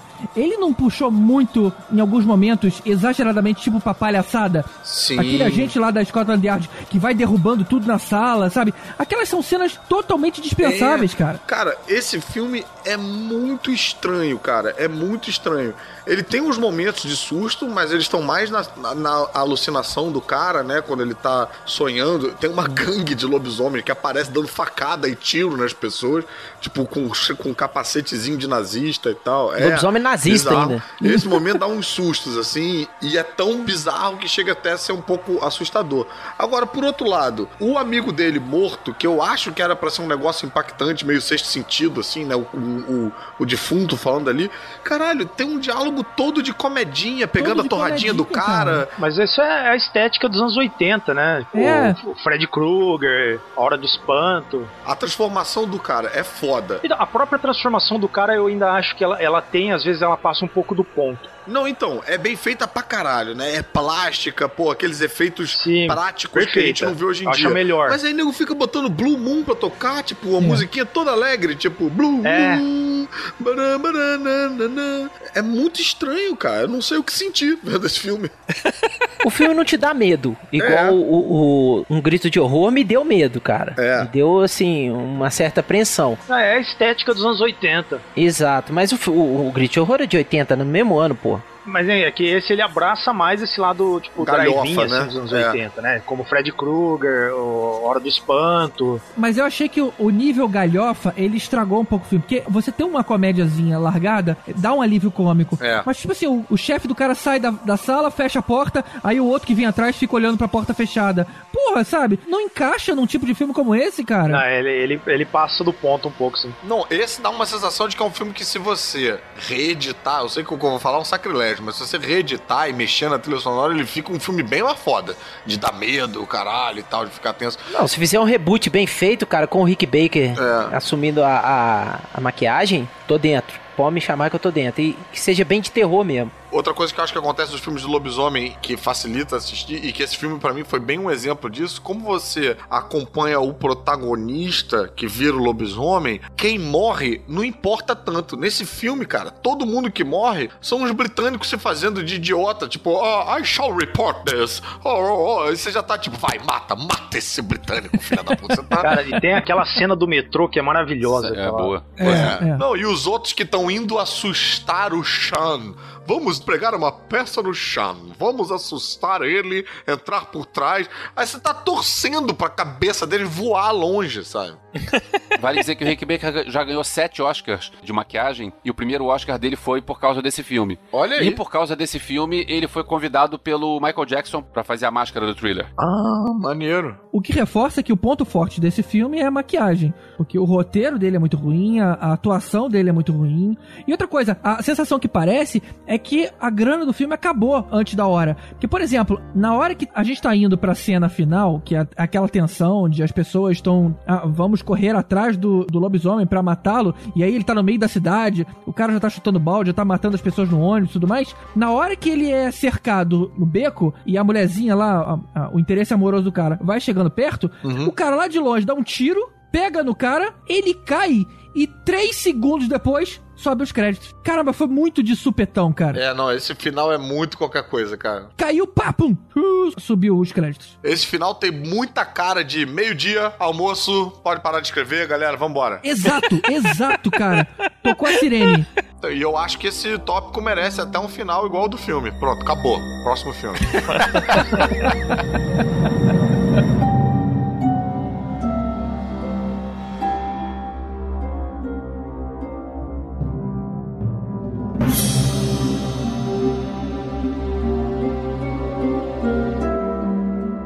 Em 85, a gente teve dois filmes de lobisomem bem diferentes. Um era O Feitiço de Áquila, que era um filme de aventura. Porra, não é filme de lobisomem. Que isso, cara? Tem, tem um licantropo ali. Não, claro que não, brother. O cara vira lobo, não vira lobisomem, cara. Você tá louco? É. Não tem bala de prata, não tem porra nenhuma, É, cara, é um homem que vira lobo. Sim, homem que vira lobo, não é um Não, lobisomem. homem, que viagem, Não cara. é isso, não é lobisomem, cara. O lobisomem ele tem que virar um misto de lobo e homem, não é. Quando você falar do seu filme, eu não vou ficar te interrompendo. Você tá falando merda, brother. Então fala do filme certo, cara. Então.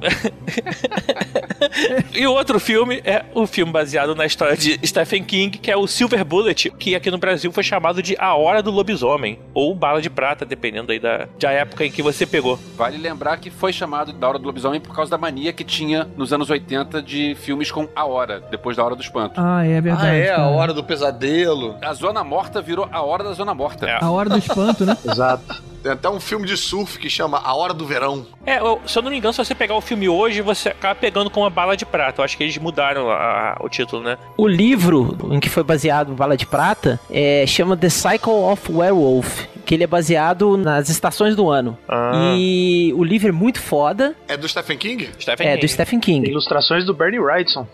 Exatamente, são fodas. As ilustrações Olha. são maravilhosas. Que tá saindo aqui no Brasil esse ano, que eu não lembro por quem. Vai sair, acho que é pela Leia. Eu acho que é também. O Barry Weinstein, não sei falar o nome, sobre o nome dele. Wrightson. É Bernie Weinstein. Weinstein. Morreu esse ano, né? Não foi?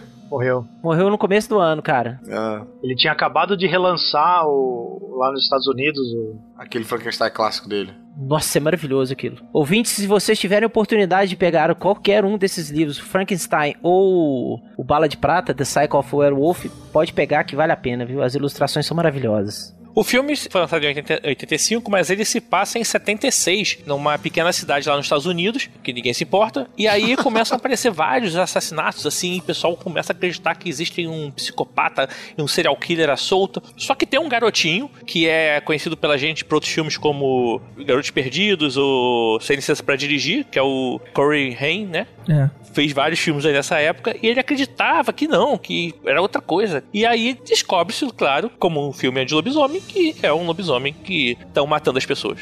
Cara, e esse mesmo ator combateu os vampiros, né? No outro filme lá, nos Garotos Perdidos. Garotos Perdidos é, tem até um, tem, é uma quadrilogia, eu acho. E no 4 ele volta. Tem um outro que eu não sei se é com o Corey Feldman também, que tem é, lobisomem, vampiro, múmia, tem todos os monstros e tal, que eu me lembro que eles fazem. Ah, o Deu a Louca nos Monstros, ó. é, eles fazem uma banheira de. banheira de água benta com alho pra jogar um vampiro dentro. É verdade, verdade. Mas não é. É outro cara, é outro moleque, é os moleque desconhecido. Ó, só pra, pra, pra complementar, o, a Hora do Lobisomem vai sair pela Suma de Letras. Ah, de bacana, Letras, vai sair legal. de novo. Mas vai sair com esse título daqui no Brasil, vai sair como Hora do Lobisomem. A Hora do Lobisomem, pra, acho que pra linkar com o filme, né? E o filme sustenta até hoje, ô Tibério? Você que viu recentemente? Olha, eu acho que médio mais ou menos, cara.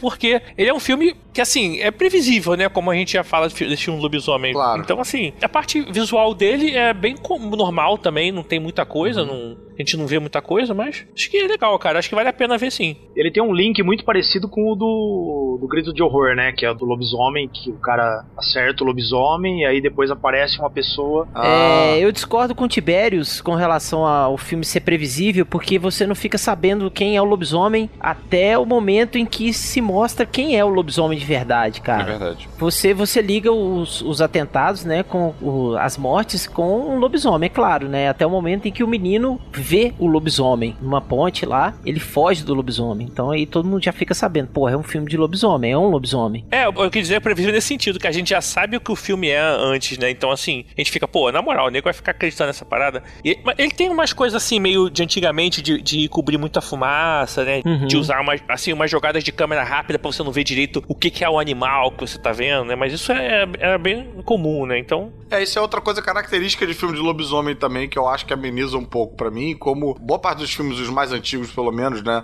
você não consegue sustentar muito tempo lá da caracterização do lobisomem, principalmente quando ele tem aquela aparência mais lupina, né, de bico e tal, de focinhola, tá, as aparições do lobisomem são muito rápidas, né, o cara parece só um, tipo, um ali e some, e aí é sangue e tal, É, você fica meio querendo ver mais lobisomem quase, né. É usando a técnica do Spielberg, né? Sim. De mostrar o bicho só no final. É, né? É porque quando você não mostra, você. A gente imagina sempre o pior, né, cara? Isso é. É. Eu acho sempre mais legal quando é assim. Só pra, pra concluir aí, quem curte o filme, ele saiu em DVD esse ano aqui no Brasil pela, pela Dark Side DVD. Ela tinha, uma, tinha uma, uma longa, um catálogo gigantesco de filmes de terror. Eles é, voltaram à ativa no ano passado, assim, então um catálogo bem legal. Saiu um DVDzinho bacana. Maneiro. E pra quem gosta de Lost, o Loki, o Terry O'Quinn, ele faz o xerife. Tá bem diferente porque ele tá novo e com cabelo. É, pode crer.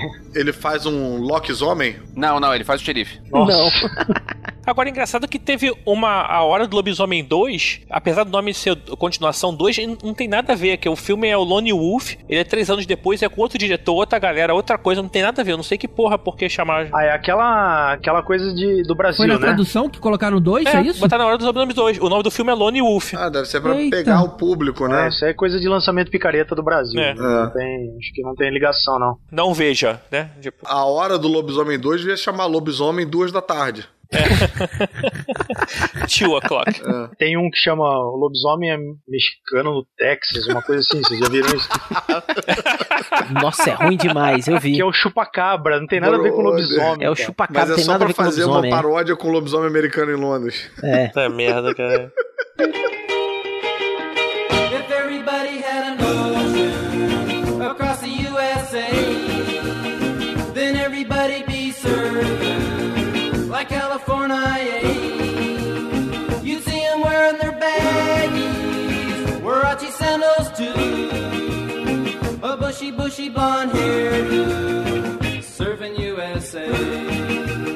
No mesmo ano, 1985, nós temos um filme de lobisomem que, é, na minha opinião, é o melhor de todos eles, é o motivo de eu estar aqui hoje. Se você só puder ver um filme de lobisomem dessa lista toda, por favor, veja só esse que estou falando, é claro, de ninguém menos que Tim Wolf, o Garoto do Futuro, com Michael J. Fox. Que é o pior nome de todos, né, cara, dessa lista. Que nego colocou Garoto do Futuro só porque foi perto do. De Volta Aqui no Futuro. Brasil, né? Foi perto do lançamento do De Volta ao Futuro e aproveitaram o nome pra fazer o link e tal, já que era o Michael J. Fox fazendo. Mas o filme foi gravado, inclusive, acho que antes do De Volta ao Futuro. Aquele foi lançado depois. Enfim, não sei os detalhes exatamente. A história só é muito boba, o filme é bem ruim, mas eu amo tanto de paixão esse filme, cara. É um adolescente que descobre, tipo, junto com. a- como se fosse meio com as mudanças ali da puberdade, ele descobre que ele é um lobisomem. Ele vai descobrindo aos poucos, né? Tem um som de apito pra cachorro que incomoda ele. Ele começa a notar uns pelos crescendo nos lugares esquisitos e tal. E. Opa. Quem nunca, né? É, e tem uma das cenas preferidas de todos os tempos, que, pô, se você não viu esse filme, eu sugiro você parar aqui agora pra você ir lá assistir, depois voltar, porque essa pra mim é uma das cenas preferidas, que é, tipo, quando ele finalmente vira o lobisomem, ele tá lá no banheiro e tal, virou lobisomem, e o pai tá batendo na porta, filho, abre a porta, abre a porta. Eu falo, não, pai, não posso abrir a porta. Abre a porta, filho. Eu sei que você tá passando, essa idade, eu sei como é que é. Não, pai, você não tem como saber o que eu estou passando agora. e que ele tá todo de lobisomem. Aí ele abre a porta e aí o Essa pai cena é genial. tá de lobisomem também. cara, é muito engraçado, cara. É Isso é bom. genial, é genial. Aí ele conta que é uma maldição, né, de família, né? É, que passa de pai pra filho e tal. Eles têm aquela conversa meio, né, a cegonha, tananã, tipo, ah, nossa família é assim. e ele começa a usar esses poderes dele pra ser popular. E aí tem toda uma lição, assim, de você ser quem você é, né? Você ter a sua própria identidade ao invés de você ficar fingindo que é outra pessoa pra agradar os outros. Porque quando ele vira um lobisomem, ele vira o mais popular da escola. Ele joga basquete bem pra caralho, porque todo mundo sabe que, porra, lobisomem tem poderes de jogar basquete, né? E- Isso foi uma coisa curiosa. Em vez dele se tornar uma criatura repulsiva, ele vira popular, né, por conta disso. Isso. É. Pô, é muito bom ele chegando na escola de óculos escuros com aquela jaquetinha de, de esporte, assim, transformado em lobisomem. Muito bom. E se o Caruso reclamou de Blue Moon no no americano em Londres, esse tem Beach Boys. Tem Beach Boys. É. Porque a cena que eu gosto bastante é aquela cena que ele que tem negócio de festa de adolescente americano, que ele se tranca com a mina no, no armário lá, sabe? Que, E ela sai toda pra arranhada. dar uns pega e tal, e aí a mina sai com a camisa toda rasgada, assim. É. E, bem, aí o cara, o filme ele descobre que ele tá dependente do lobisomem e as pessoas gostam mais do lobisomem do que dele. E ele decide ser ele mesmo, justo na hora da final do campeonato de basquete, que é um time composto pelos caras mais merda da escola, né? E, cara, e é muito engraçado que são aqueles filmes dos anos 80 que os caras na escola têm 30, 40 anos, estão na escola, É, um, um gordinho com 37 anos que faz parte lá do time de basquete. E aí ele vai jogar e fala: Não, a gente vai ganhar o jogo sendo nós mesmos. E é óbvio que não tem como aquele time ganhar. Aquele time nunca, nunca treinou direito, nunca jogou, sabe, junto. E, enfim, eles jogam e aprendem uma lição e ganham e tal. Muito maneiro. Eu não sei se esse filme ele tem alguma coisa a ver, se foi inspirado e tal, porque eu nunca li a história dele. Que tem um filme de 57 que chama I Was a Teenage Werewolf, que é sobre um cara da escola desse também, que tem quase 40 anos nas costas, que vira um lobisomem e tal. E aí Nossa, eu não sabia da existência desse filme, cara. Vou procurar ó. isso aí, cara. é, é parecido assim, só que esse é mais terrorzão daquela coisa mais drive-in assim, sabe? ah, tá. Entendi. Eu vi agora, o gordinho tinha 27 anos na época. Agora, é, eu revi esse filme, eu não achei, achei muito ruim. É, não, não, dá. É daquele filme ruim de adolescente, de escola adolescente. É, não, não, não desceu, não. É, não, mas é bom, são, cara. são todos os clichês mal usados. Oi, tem o 2, né? Teve um dois com Jason Bateman no lugar do Michael J. Fox. Tem um desenho animado também. Puta, tinha um desenho animado. Eu amava esse desenho animado. Caralho, tinha esquecido Ah, é disso. verdade. Virou desenho, é. O filme, cara, é uma sequência de sketches de como seria ser um adolescente lobisomem no colégio. Tipo, cara, e aí eles costuram de qualquer jeito. Você pode cortar aquelas cenas em pedaços e colocar em outra ordem que não vai fazer diferença, porque não tem um roteiro costurado, né? É muito solto. Pô, e ele secando o cabelo com secador, lá, tomando banho. Tem umas É, paradas assim, cara, muito, cara. qualquer coisa. E o segundo filme, que, aliás, assim, só um, um parênteses antes de falar do segundo filme, eu alugava esse filme na época que tinha videolocadora, tipo, toda semana, cara. Toda semana eu chegava lá, ah, posso alugar um filme qualquer? Não, mas, porra, mas tem Garoto do Futuro, não. Aí alugava de novo, cara. Você é masoquista, ou não, cara, Você é eu amava masoquista? esse filme. Acho que você gostava do Michael J. Fox, cara. Eu tenho esse DVD. O DVD tem de um lado é o Garoto do Futuro 1, do outro lado é o Garoto do Futuro 2, que consegue, esse sim, ser pior ainda que o Garoto do Futuro 1. Eita! É, é com o Jason Bateman, como o Elvis falou, o cara do Arrested Development, que assim, me parece que, sei lá, eles não tinham grana para O Michael J. Fox já tinha estourado, não tem como trazer ele de volta pra franquia. Aí fizeram a história de um primo que tá na faculdade e descobre. É a mesma coisa, descobre que é lobisomem, só que ao invés de jogar basquete, ele luta boxe. E, cara, Eu nunca tinha visto 2, é original, hein? Pô, mas esse pelo menos é mais crível, né? Porque o, o lobisomem deveria ter mais força. Cara, não, bicho, não, não, não, não, não é nada mais do que o, o outro, cara. A, a- a não ser pior. Não, foge de tudo que a gente conhece sobre lobisomem, cara. Tudo. Agora, não é luta livre americana, aquela luta grego-romana? Eu tinha lembrança de ser boxe, mas pode ser que seja luta greco-romana. Eu tinha lembrança de ringue, cara.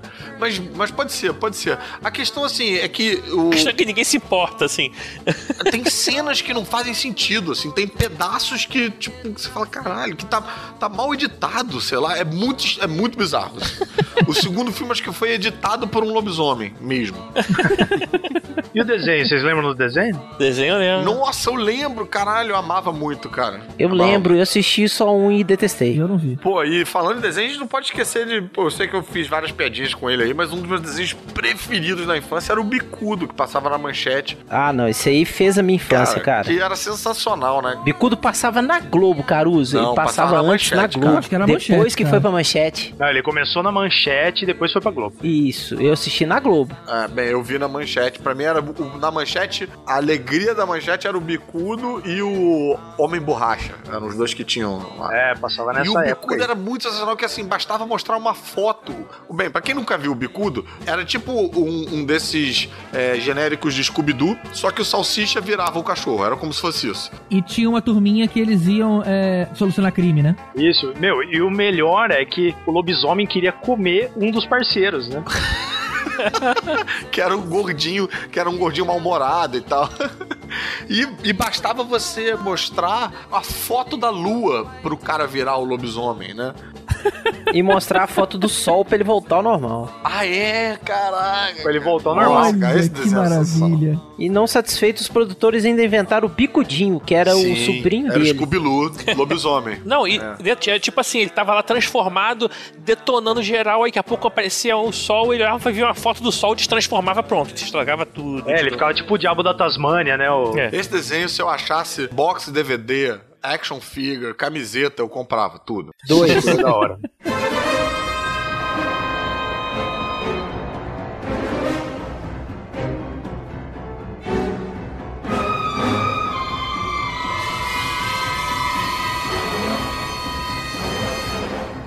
Em 1994, a gente tem O Lobo. E vou te falar que de todos os filmes de lobisomem que eu vi da nossa lista, esse foi o único que eu gostei. Fué.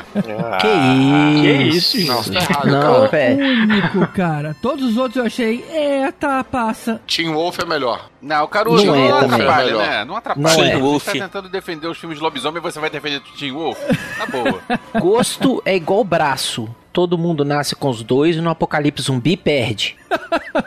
Olha só, nenhum dos filmes que vocês comentaram virou desenho animado. Então eu encerro meu caso. Não precisa, porque é muito bom. pois é, isso encerra o meu caso também. A gente tá falando de filme de lobisomem. Mas então, esse filme é com o Jack Nicholson, Michelle Pfeiffer, James Spader e música de Ennio Morricone. Me mostra um filme aí de- dessa lista de vocês que tenha um elenco melhor que esse, cara. Tudo bem que o do Benício Del Toro tem um bom Ah, elenco. Benício Del Toro, Anthony Hopkins e música de Danny mas- Elfman. É, é, tem, E tem um bom E elenco. maquiagem do Rick Bakeman. Maquiagem do Rick A, Baker. a gente chega nele, mas ainda acho esse melhor. Anyway, esse ele é um filme tão parecido com um filme tradicional de lobisomem quanto Corpo Fechado parece um filme tradicional de super-herói. O filme, primeiro, que ele se passa nos dias atuais e na cidade grande, isso é sempre, sempre muito antigo ou no lugar mais ermo. E a história é o seguinte: o Jack Nicholson ele é um editor-chefe que ele vai ser demitido, então pega uma época aí de anos 90, quando começa a crise americana. E aí, no momento que o Jack Nicholson tá passeando por uma. Ele, sei lá, foi viajar, sei lá, por qualquer motivo. Ele tá numa estrada mais distanciada da cidade. E ele atropela um lobo. Na hora que ele vai tentar ajudar, o lobo morde ele. Ele fica ferido na mão e volta pra cidade grande. E ali, ele começa meio que a ganhar poderes, né, de super-herói. O, o olfato começa a ficar mais aguçado. Ele começa a enxergar sem os óculos. Ele fica com uma audição meio. É, é, Ele diferenciada. foi mordido por um lobo radioativo. Não, fisicamente a cara dele começa a aparecer o Wolverine, cara. Ele começa aquela barbinha de queixo, assim, do, do Logan também começa a aparecer. E vou te falar, cara, que tem uma hora que aparece o, o Ross Geller. O, o David Schwimmer, ele faz Ele uma é ponta parque, né? de guarda do zoológico, cara. Guarda tem do 5 zoológico, segundos de cena dele. Pô, em 94, Friends já tava bombando já, né? Será, cara? Já Friends é, Friends é de 92. Tava na segunda temporada, eu acho. Só uma correção, cara. Você falou que esse filme se passa nos dias atuais. Todos os filmes se passam nos dias atuais, só que nas suas épocas que foi lançado. Então você tá pegando um filme de 94 e se passa Não, não, 94. não, não, não, cara. Tem um monte de filme que se passa, sei lá, no século XVIII. Não, tudo bem, mas o que a gente tava Mas falando. nenhum dos que a gente falou, cara. É, o que a gente falou É. se passa no. Não, e, Porra. cara, e dos que a gente falou, cara, todos se passam dias atuais e em cidade grande. Outra lobisomem americano em Londres. Ah, É verdade. Esse filme tem uma vantagem em cima dos outros porque ele tá no Netflix, então a pessoa pode ver agora. Cara, eu lembro de uma coisa legal desse filme, que é uma cena no banheiro, onde o Jack Nicholson tá no banheiro e ele tá- vai marcar o território, então ele mija no chão no pé do James Spader. Sério, Tem, cara, cara? isso é muito bom. Mas o resto do filme não lembro, não lembro de nada que presta. Esse filme é legal porque ele tem esse fundo meio crise de meia-idade, a coisa do sexual do, do homem e tal, que ele tá meio sendo passado pra trás por um cara mais novo, né? O lobo alfa sendo substituído. Então ele tem um subtexto aí que é legal até. Ele faz umas metáforazinhas assim. É, eu, eu gosto bastante desse filme. É, o legal desse filme, pra mim, é o Jack Nicholson, porque ele que faz toda aquela. Ele começa a usar os poderes. entre- Eu fiz aspas aqui com a mão, não sei porquê, mas os poderes dele. é, os poderes dele a favor, né, da- do emprego dele e, e tudo, né? E ele, ele começa a se envolver com a Michelle Pfeiffer e tem uma cena que eu acho engraçada pra caralho, que depois que ele tem um relacionamento sexual com ela, ele vai uvar. Meu irmão, qualquer um ia uvar pra lua depois de pegar a E Michelle. detalhe que a Michelle Pfeiffer no auge da beleza, cara. Ela tá É. incrivelmente bonita nesse filme. É louco você ver um, um homem lobo transando com a mulher gato, né? Nossa! A cabeça explodiu do Rodney. Isso é que é crossover. O próprio cartaz mexe com isso, essa coisa sexual, né? Se você olhar que tá a Michelle Pfeiffer e o Jack Nicholson meio vindo por trás, assim, no pescoço dela, um olho amarelo, assim, é bem legal, cara. Eu acho que esse filme é, é um dos melhores, assim, da lista aí mesmo. Uma coisa que a gente pode reparar, aliás, em todos os filmes, cara, não tenha dúvida, se você tiver com o olho amarelo, ou é hepatite ou é lobisomem. Só tem essas duas opções. É verdade, todo filme de lobisomem ele fica com o olho claro amarelo. Impressionante. É. E tem uma coisa muito legal nesse filme que é o plot twist que ele tem no final. Ah, Mas aí sim. a gente não vai contar porque alguém pode se interessar a ver. E também porque os plot twists costumam acontecer no final mesmo, né? Quando ele acontece no início. Ou não, no Bala de Prata é no meio. O Psicose é no começo. Isso. Olha lá. Olha aí. Se você gostou desse da temática desse filme, procura um que chama Marca da Pantera. Aí sim, aí é legal. Calma aí, Rodrigo. Se você gostou da temática desse filme de que? De lobisomem? Não, dessa coisa, porque é um lobisomem, mas ele tem uma coisa sexual de fundo, assim. Eu, eu acho que eles são parecidos, eles têm, têm paralelos ali. Bem, se a gente vai indicar filmes que estão fora da lista, também quero aproveitar para indicar outro que também tá no Netflix, que é o Lobo de Wall Street. Que, pô, é um que eu não sei porquê. Não entrou aqui. Aí tem um muito bom também, que tem um lobo gigante, que é o Pacto dos Lobos também. Tem o Dança com Lobos também, né?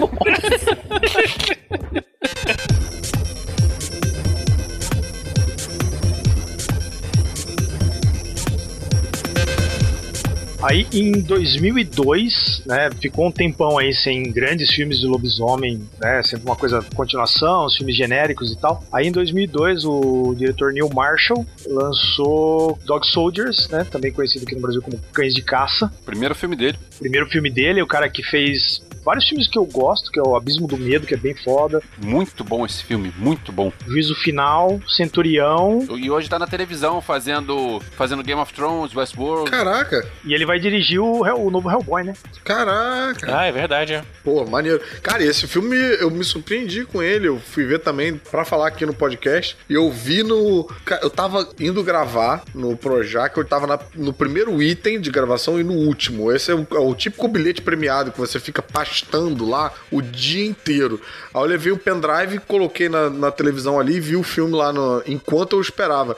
Cara, me prendeu total. Eu esqueci onde eu tava. Fiquei lá amarradão, Ele é né? muito tenso, Caruso, eu tive a mesma sensação que eu sei, cara, quando eu fui assistir esse filme. Ele me prendeu muito, cara, porque você fica assim, pô, os caras são, são mercenários, tudo É. armado até os dentes, luta pra caralho e tal, não sei o quê. E aí, de repente, começa a morrer um por um, estraçalhado, cara, e de dia. O foda é que é de dia também. Então, só pra situar o pessoal que não assistiu, né, tem um casal, né, de jovens que estão, eles vão acampar e eles acabam cruzando com uma equipe paramilitar que tá fazendo um treinamento lá na floresta É isso. e eles começam a ser atacados por criaturas que eles não sabem o que é e tal. E aí eles estão fugindo, né? Eles param numa cabana. Então o filme ele vira, sei lá, de, de filme de lobisomem, ele vira um filme de cabana. É, tem ele isso, tem de né? tudo um pouco, assim. E, e ação non-stop, né, meu? Que é uma das características características do Neil Marshall, que ele é muito bom em, Uhum. em ação, em momentos de tensão, assim.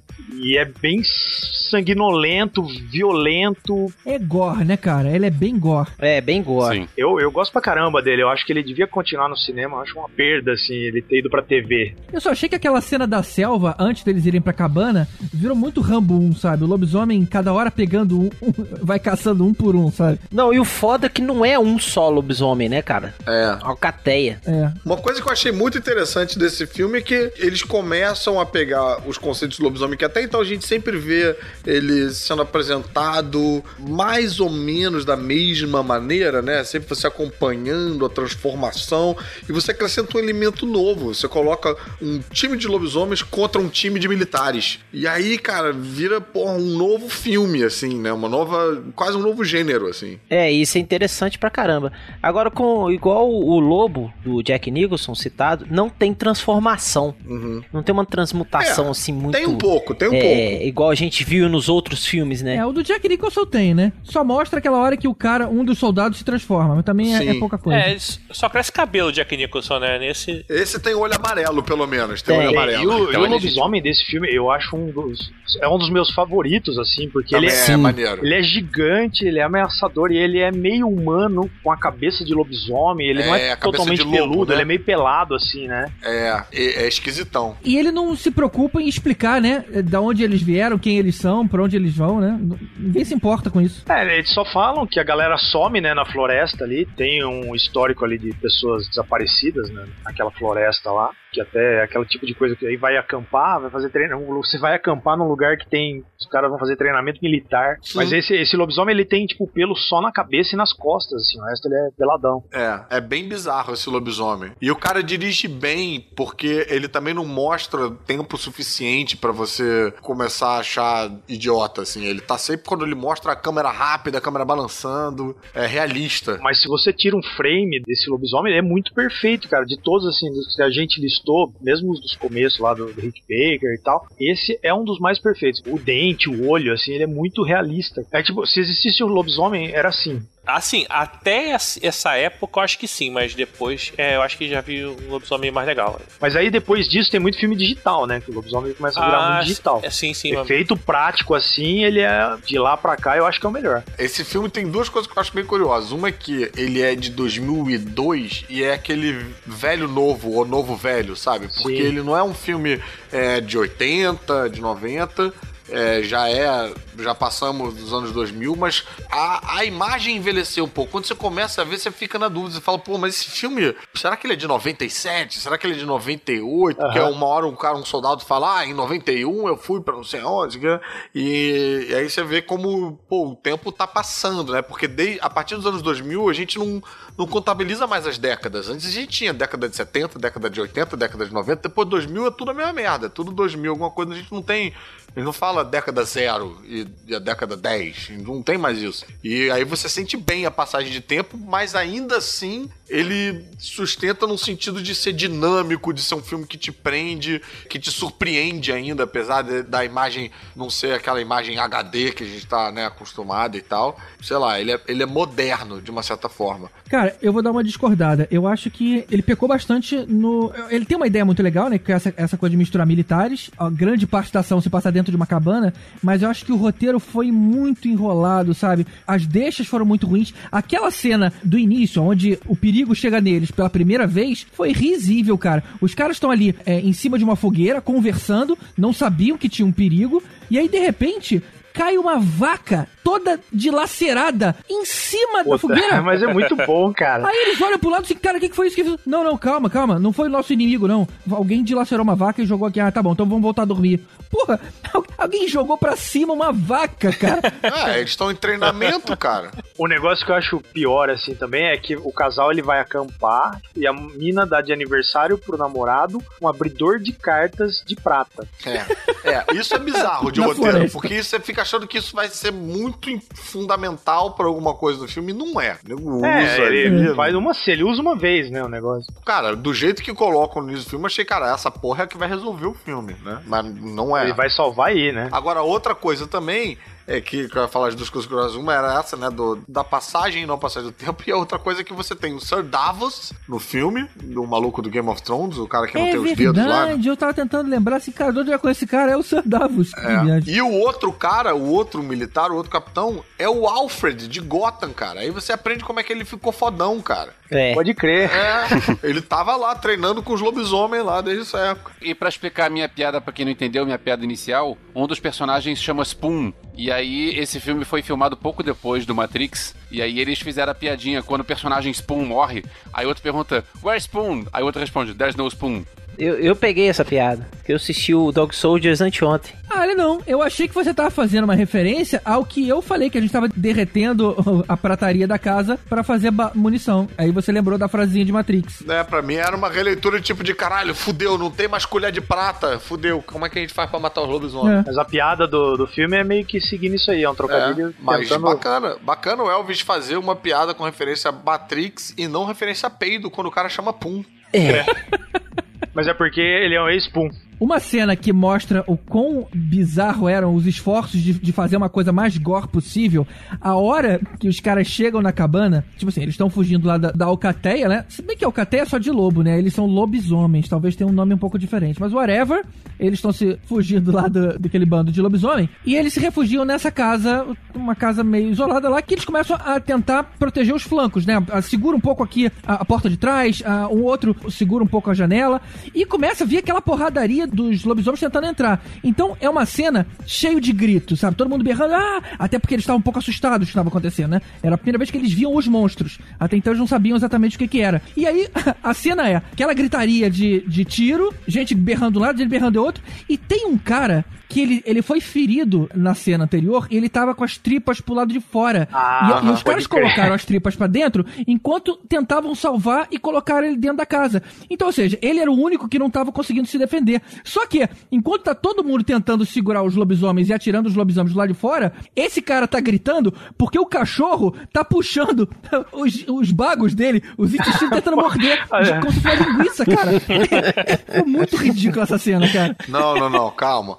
Parece que é isso, mas não é isso. O cachorro tá puxando o pano que tava amarrando as tripas dele no lugar, mas não tá puxando as tripas. Tá puxando um pano todo ensanguentado ali que tava É o amarrado curativo, ali. é, vai abrir. Ah, será, É, cara? é, Bom, é. isso melhora um pouquinho. É o curativo. Porque quando eu vi ele comendo o intestino, eu falei, aí já é demais, né? É, e não, é e o cara bizarro. gritando lá. Ah, e aí o cara pede Super Bonder lá pra colar. Não, o filme tem vários momentos SBT. O momento, inclusive, que o filme explica, né? Que a mulher vai lá explicar o passado, não sei o que, tá, a mulher manda meio mal. Tem uns momentos meio, meio tosquinhos, assim, sabe? Por isso que eu acho que você começar a ver um filme que tem uma cara de anos 90 te deixa. Você começa a ver mais as coisas positivas, porque você já espera uma bomba, você espera uma merda. Mas pra mim ele tem muito a ver com o Predador, por exemplo. É aquela pegada, assim. Lembra um pouco, é. Tem uma pegada bem, É, bem parecida. sim, mas que não é nenhum, entendeu? Não é nenhum roteiro aí, tipo de Chekhov. Ô Caruso, pra reforçar essa visão de anos 90, eu, pra rever esse filme, eu tenho o DVD. E aí eu botei o DVD e o DVD tá com aquela imagem bem assim, com aquela legenda toda meio, meio ainda com cara de VHS. Aquela legenda top tape, é isso? Isso, por aí. É, que o O faz você vê os pixels do O, assim, pra fazer a curva, isso, né? isso, isso. Pra mim, eu, eu vi completo, completamente com essa cara. Pô, esse DVD é dificílimo de achar. Eu tenho. Lá onde o pixel faz a curva. Mas, cara, eu acho que é um filme interessante. É no mínimo curioso pra assistir de novo. De 2000 pra cá é o, é o melhor filme de lobisomem que tem. assim. Não, não vi outro né, desse século, cara. assim. Eu acho que é o, é o melhor, cara. Aí é a opinião do Boca do Inferno. Tipo, não é qualquer opinião, não. É... Eu concordo discordando, porque a gente tem em 2010 aí um, um filme foda, né, de lobisomem, na minha opinião. Mas é um remake. É, pois é, mas em questão da criatura, assim, eu acho esse, o, o Dog Soldiers, muito foda. Pô, esse lobisomem parece o da Ordem de Licaão, cara. Sim, sim, claro. Ele é perfeitão, assim. Tipo, o Ginger Snaps é de 2000 também, né? É. É, então é Ginger Snaps e. É, o- mas não é. Né?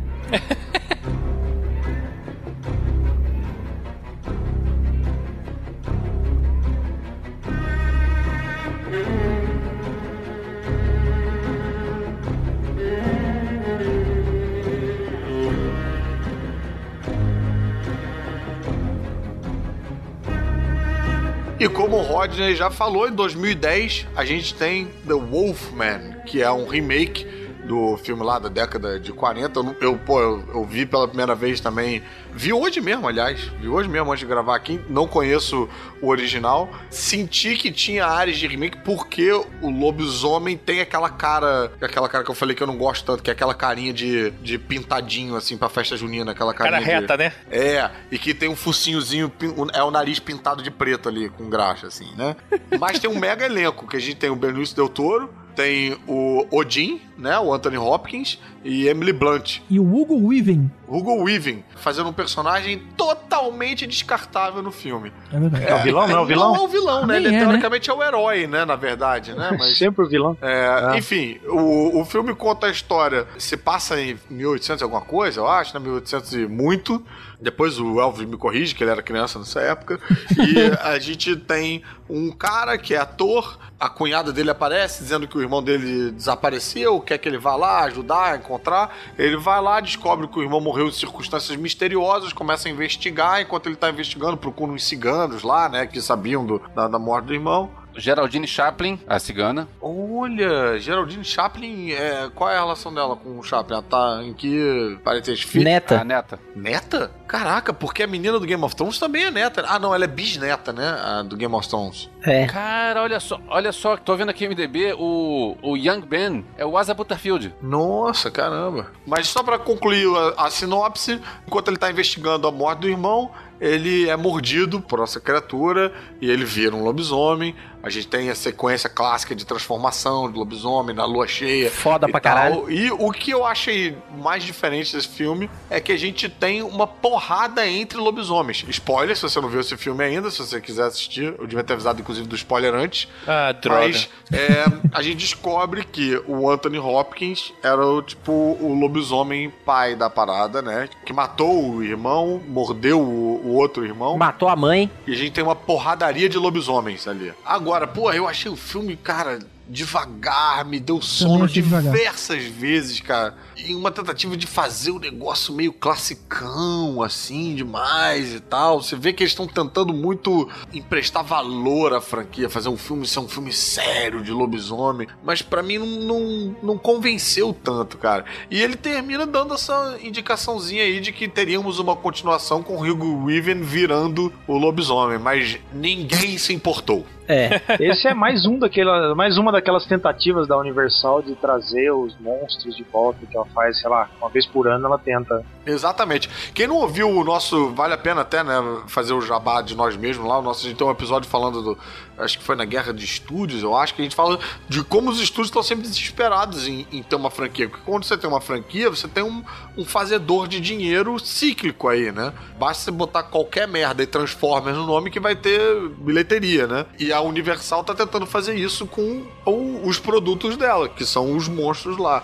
E não foi dessa vez. E esses monstros, eles sempre voltam, assim. Se você pegar nos anos 20, que teve lá o Nosferatu, teve uma, uma primeira versão do Frankenstein, que é do Thomas Edison, que é de antes, aí depois teve nos anos 40, teve nos anos 60 com a Hammer, teve nos anos 80, teve nos anos 90, eles sempre tentam resgatar isso, porque a- as imagens são muito fortes, assim. né? São- E às vezes tem uma modinha, né, também, né? Tem, a gente nos anos 80 teve uma modinha de vampiro, uma modinha Sim. de... Até é, a gente teve nos anos 90, eu esqueci de comentar isso, teve uma tentativa de resgatar esses filmes dos anos 90 que o Lobo faz parte, que teve também o Drácula do. Coppola e o Frankenstein do Kenneth Branagh. A gente teve também o, o Van Helsing, né, também, que teve um... Mas ah, foi no ano de 2000, né? É, É. 2000 alguma coisa, né? Bom, Helsing é depois, né? Com o Hugh Jackman, né? Já é 2000 e é um lixo. Eu tenho umas curiosidades sobre esse filme aí que eu queria ressaltar. É a bengala que o Benício Del Toro usa no filme,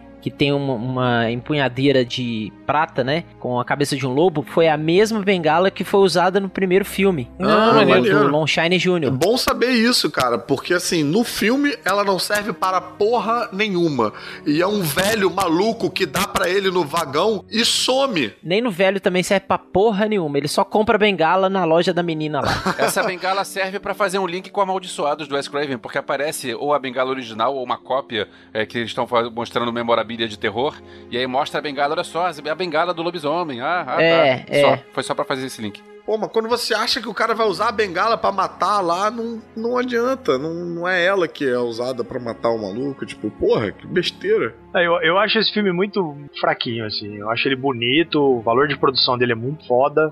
É. É, eu ia perguntar, ele foi feito com o Rick Baker, né? E assim, aquela transformação, ela foi feita prática ou foi feita especial Não, foi digital? computação. É, é misturado. É misturado, Tem, é? Ela tem é, cara de computação. É feito prático e digital. Eu acho maneira a transformação. Aquela no- na escola de medicina, cara, acho maneiro, acho maneiro aquilo. É, eu acho maneiro, cara. A primeira é, a segunda não. O dedo abrindo assim, cara, dá mó nervoso, mas é maneiro. Uma das coisas, pra quem não viu o filme, uma hora eles pegam o, o Benício Del Toro e prendem no manicômio, porque ele acha que ele é lobisomem e tal, e aí um cara vai fazer lá um discurso pra uma, pra uma galera, tipo uma tese de mestrado dele, pra mostrar como. Ah, vamos provar que ele é apenas maluco, vamos deixar ele aqui na frente da lua cheia pra ele é, ver que ele não vira lobisomem. Bad idea. E aí, isso é um exemplo muito grande do que eu tô falando de filmes de lobisomem. Você tá torcendo pra ele virar lobisomem e matar todo mundo ali.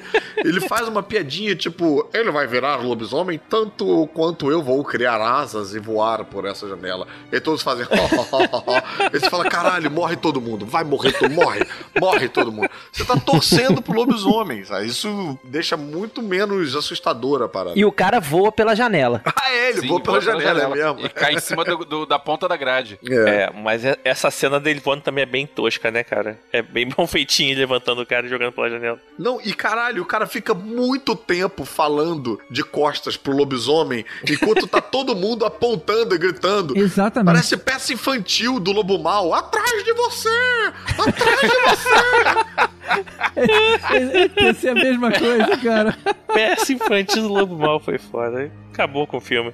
É isso aí, pessoal. Esse é o filme.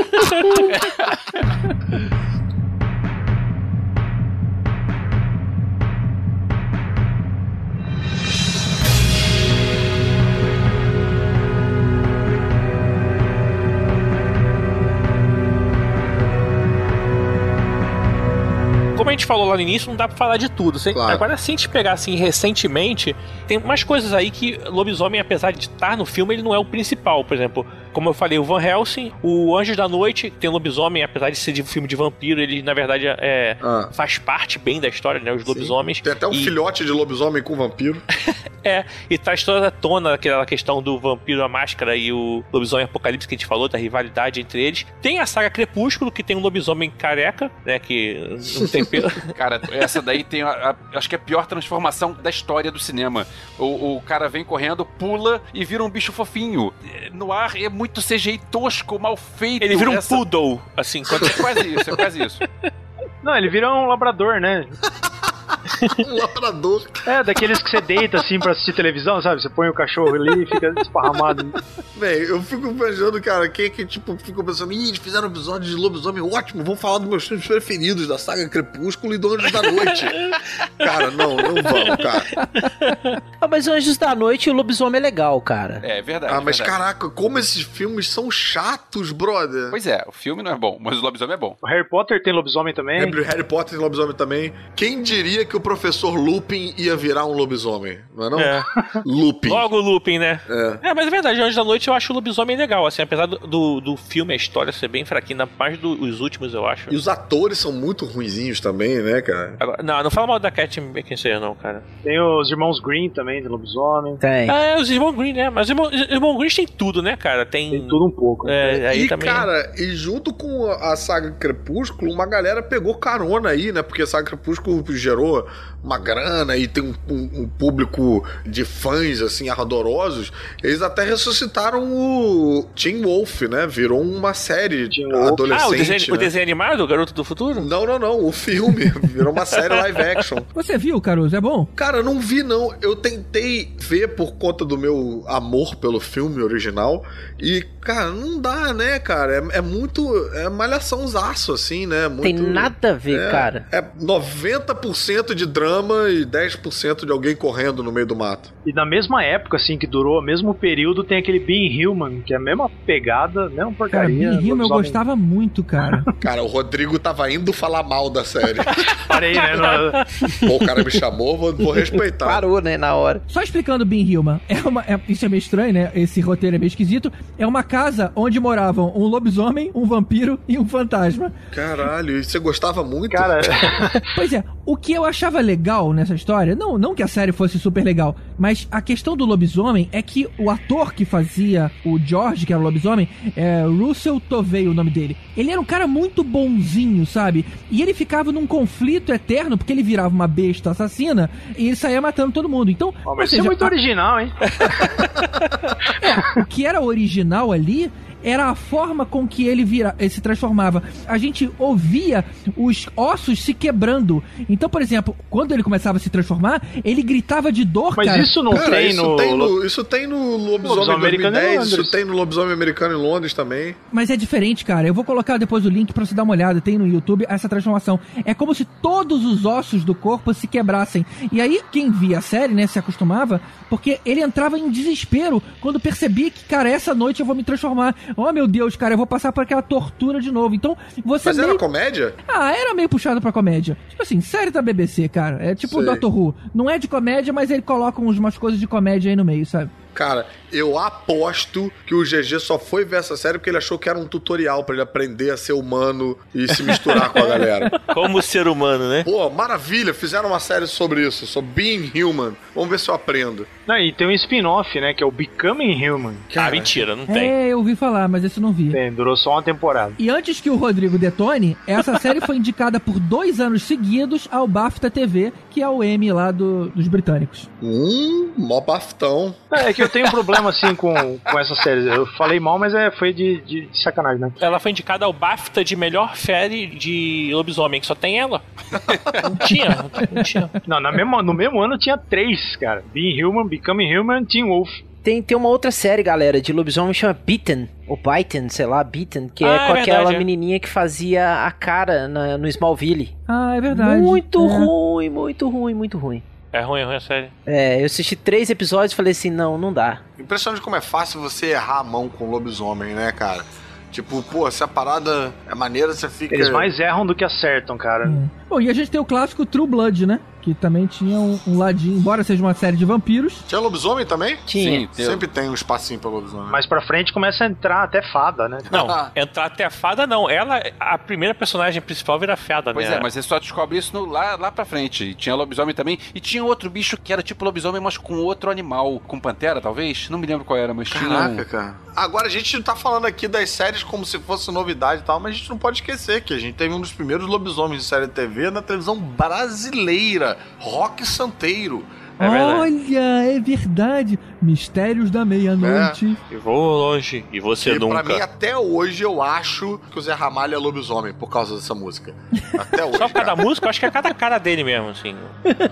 É, sobrancelha e tal. né? Tinha uma série que passava depois do Fantástico de Lobisomem, cara, que tinha o, o Janus Scorzini, que era um lobisomem que tinha um tapa-olho, cara. Mas eu acho que faz o maior sentido ter uma série de lobisomem depois fantástico, porque pela sobrancelha, da meia-noite, Zeca Camargo vira um, né? Tô tentando encerrar o podcast de qualquer jeito, cara.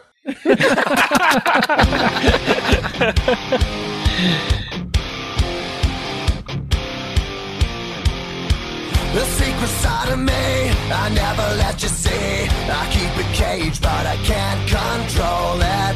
So stay away from me. The beast is ugly. I feel the rage and I just can't hold it. It's scratching on the walls, in the closet, in the. It comes awake and I can't control it. Hiding under the bed, in my body, in my head. Why won't somebody come and save me from this? Make it end.